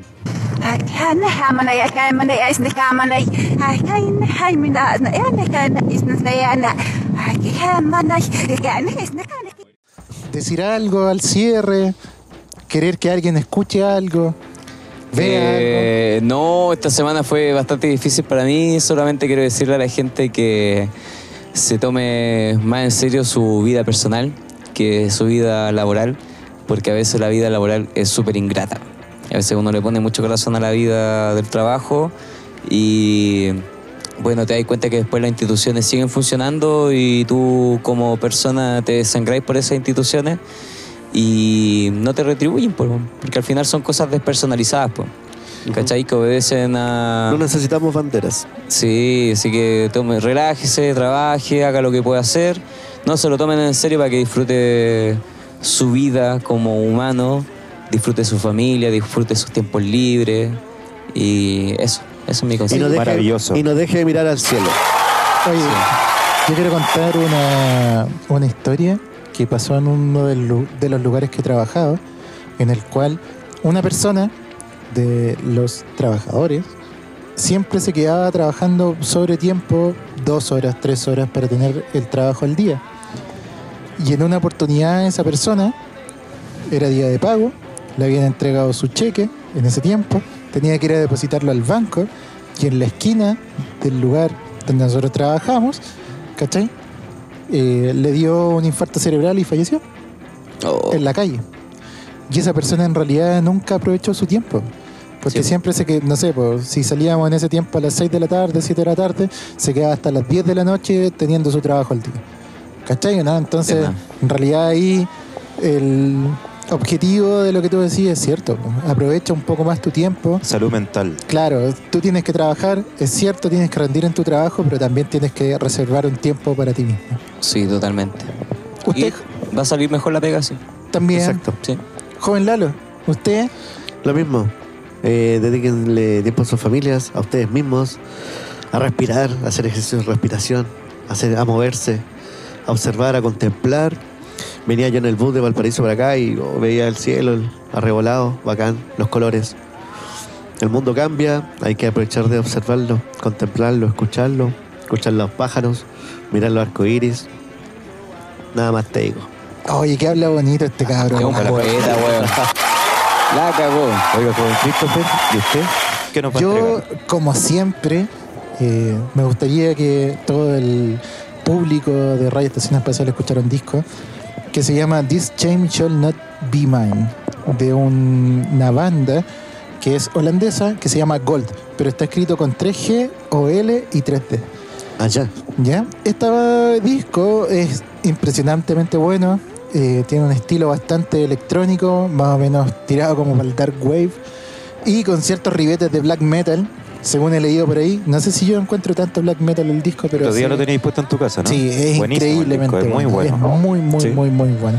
Así que por favor escúchenlo. eh, si quieren escuchar algo distinto. Podríamos Tiene- colocarlo al final un poquito, ¿no? Sí, Todo el rato. tiene 10 canciones y dura 42 minutos y 52 segundos. Lo interesante de este disco es que las letras de las canciones son súper buenas. Este disco por así decirlo, fue una válvula de escape para la vocalista del grupo, que se llama Eva Milena, que cuando ella tenía 19 años fue víctima de un abuso sexual por una persona muy cercana a ella. Entonces, cuando se ocurrió la pandemia, entre el 2019 y 2020, que todavía sufrimos coletazos, producto de el encierro en una casa, ella dice que se volvió loca porque no había racionalizado el abuso sexual que sufrió como un abuso sexual per se. Entonces lo había dejado de pasar con la ayuda de los amigos, del estar siempre de gira, del tocar en varias partes, y cuando se vio encerrada en su casa, sin poder moverse, le volvió la sensación del abuso. Claro. Y ahí lo tomó en Tenía el cuenta. tiempo para empezar. Claro, lo tomó en cuenta netamente como un abuso sexual y no como algo pasajero que era lo que ella había pensado antes. Claro. Y eh, acá ella dice que se volvió loca en su casa, que tuvo y necesitó terapia psicológica y psiquiátrica incluso. Y producto de, esta, eh, de este encierro y de esta sensación, de esta eh, rememoración o volver a vivir este abuso, se genera todo este disco. Entonces ella como de una forma, como en una forma de terapia le propuso al resto de la banda hacer este disco conceptual en base a un abuso sexual. Cuático. ¿Cachai? Entonces las letras están súper cargadas a eso, el cómo ella sobrevive, el cómo ella eh, puede, no per- sino bien perdonar, el aceptar el abuso y el dejarlo pasar, el dejarlo ir, el cómo vivió ella, el darse cuenta de que en realidad fue violada, ¿cachai? Eh, que sufrió un abuso sexual cuático y el cómo poder superarlo. Entonces es un disco súper interesante, es un disco que si bien es bastante bailable, por así decirlo, porque es muy pegote, es, es muy, por así decirlo, electrónica industrial, eh, fuera de eso, el cómo te lleva a esa sensación de que en realidad es una persona que se está tratando de sanar en base a este disco. Entonces es súper recomendable y es muy bueno si pueden leer las letras, si pueden traducirlas al español o si leen inglés, ¿cachai? Es muy, es una experiencia muy rica, porque es una experiencia de primera, ¿cachai? De, de- de primera línea versus a una, a una cosa sexual y a una, a una violación como lo sufrió esta persona. Esa es mi recomendación, fuera de que sea un tema bastante oscuro, sí o sí, claro, un tema súper liviano, sí o sí esta persona te da su visión de cómo vivirlo y de cómo superarlo, que es súper valorable. Así claro, y a través de un disco, igual es. eh, que, y a través de música. sí, ¿Sabes qué? Es un- suele pasar en estos casos que de repente se, se tiende a ir más hacia la poesía, hacia la pintura, quizás, hacia el relato, la actuación, quizás. Pero la música Claro. es como. más poco común, yo. Claro. Bacán, ya. Sí, entretenido, escúchenlo. Gold, ¿no es cierto? Sí, escúchenlo y obviamente... O-L-D-D-D. Claro, y como siempre, el- las selecciones de los temas que más me gustan a mí van a estar en la lista de reproducción de Radio Estación Espacial. Si quieren escuchar un poco. ¿Qué lista? Cuéntanos de esa lista. Eh, se llama, en Spotify usted pone Radio Estación Espacial todo en mayúscula y le va a salir una lista de reproducción súper buena. Ah. Que de lo recomendado en Radio Estación Espacial es lo mejor. Exactamente, Ah, bueno, muy esa buena. recomendación vamos a hacer A mi criterio. Así que ahí va a estar eh, un par de temitas de Gold. Escúchenlos, compártanlos, coméntenlos, díganos a nosotros, dennos retroalimentación para poder mejorar como podcast. Excelente, excelente, Exacto, excelente. exacto, Saco aplauso también. Muy bien. Recuerden entonces seguirnos en nuestras redes sociales, arroba Radio Estación Espacial en Instagram y Facebook todavía funciona. Sí, Hay gente, vive gente en Facebook. Sí. Radio Estación Espacial en Facebook también. Somos la persona y también la página. Muy bien. Pero la página más que la persona, porque la persona no Sí. la hemos podido recuperar. Oh, Oh, saboteadores. Entonces somos la página. lo tenemos ahí claro. Sería, somos la página, no la persona. No la persona. Bueno, Pero chiquillos. nuestro Instagram está ahí vigente. Atento al concurso, Exacto. póngale me gusta y comente. Comente. O Illuminati. Bueno, chiquillos, nos estamos despidiendo. Eh, somos Estación Espacial, segundo capítulo de la cuarta temporada. Eh, muchos parapeans para todos y que les vaya muy bien. Chau, chau. Que les vaya bien. Nos vemos. Cuídense. Arroz.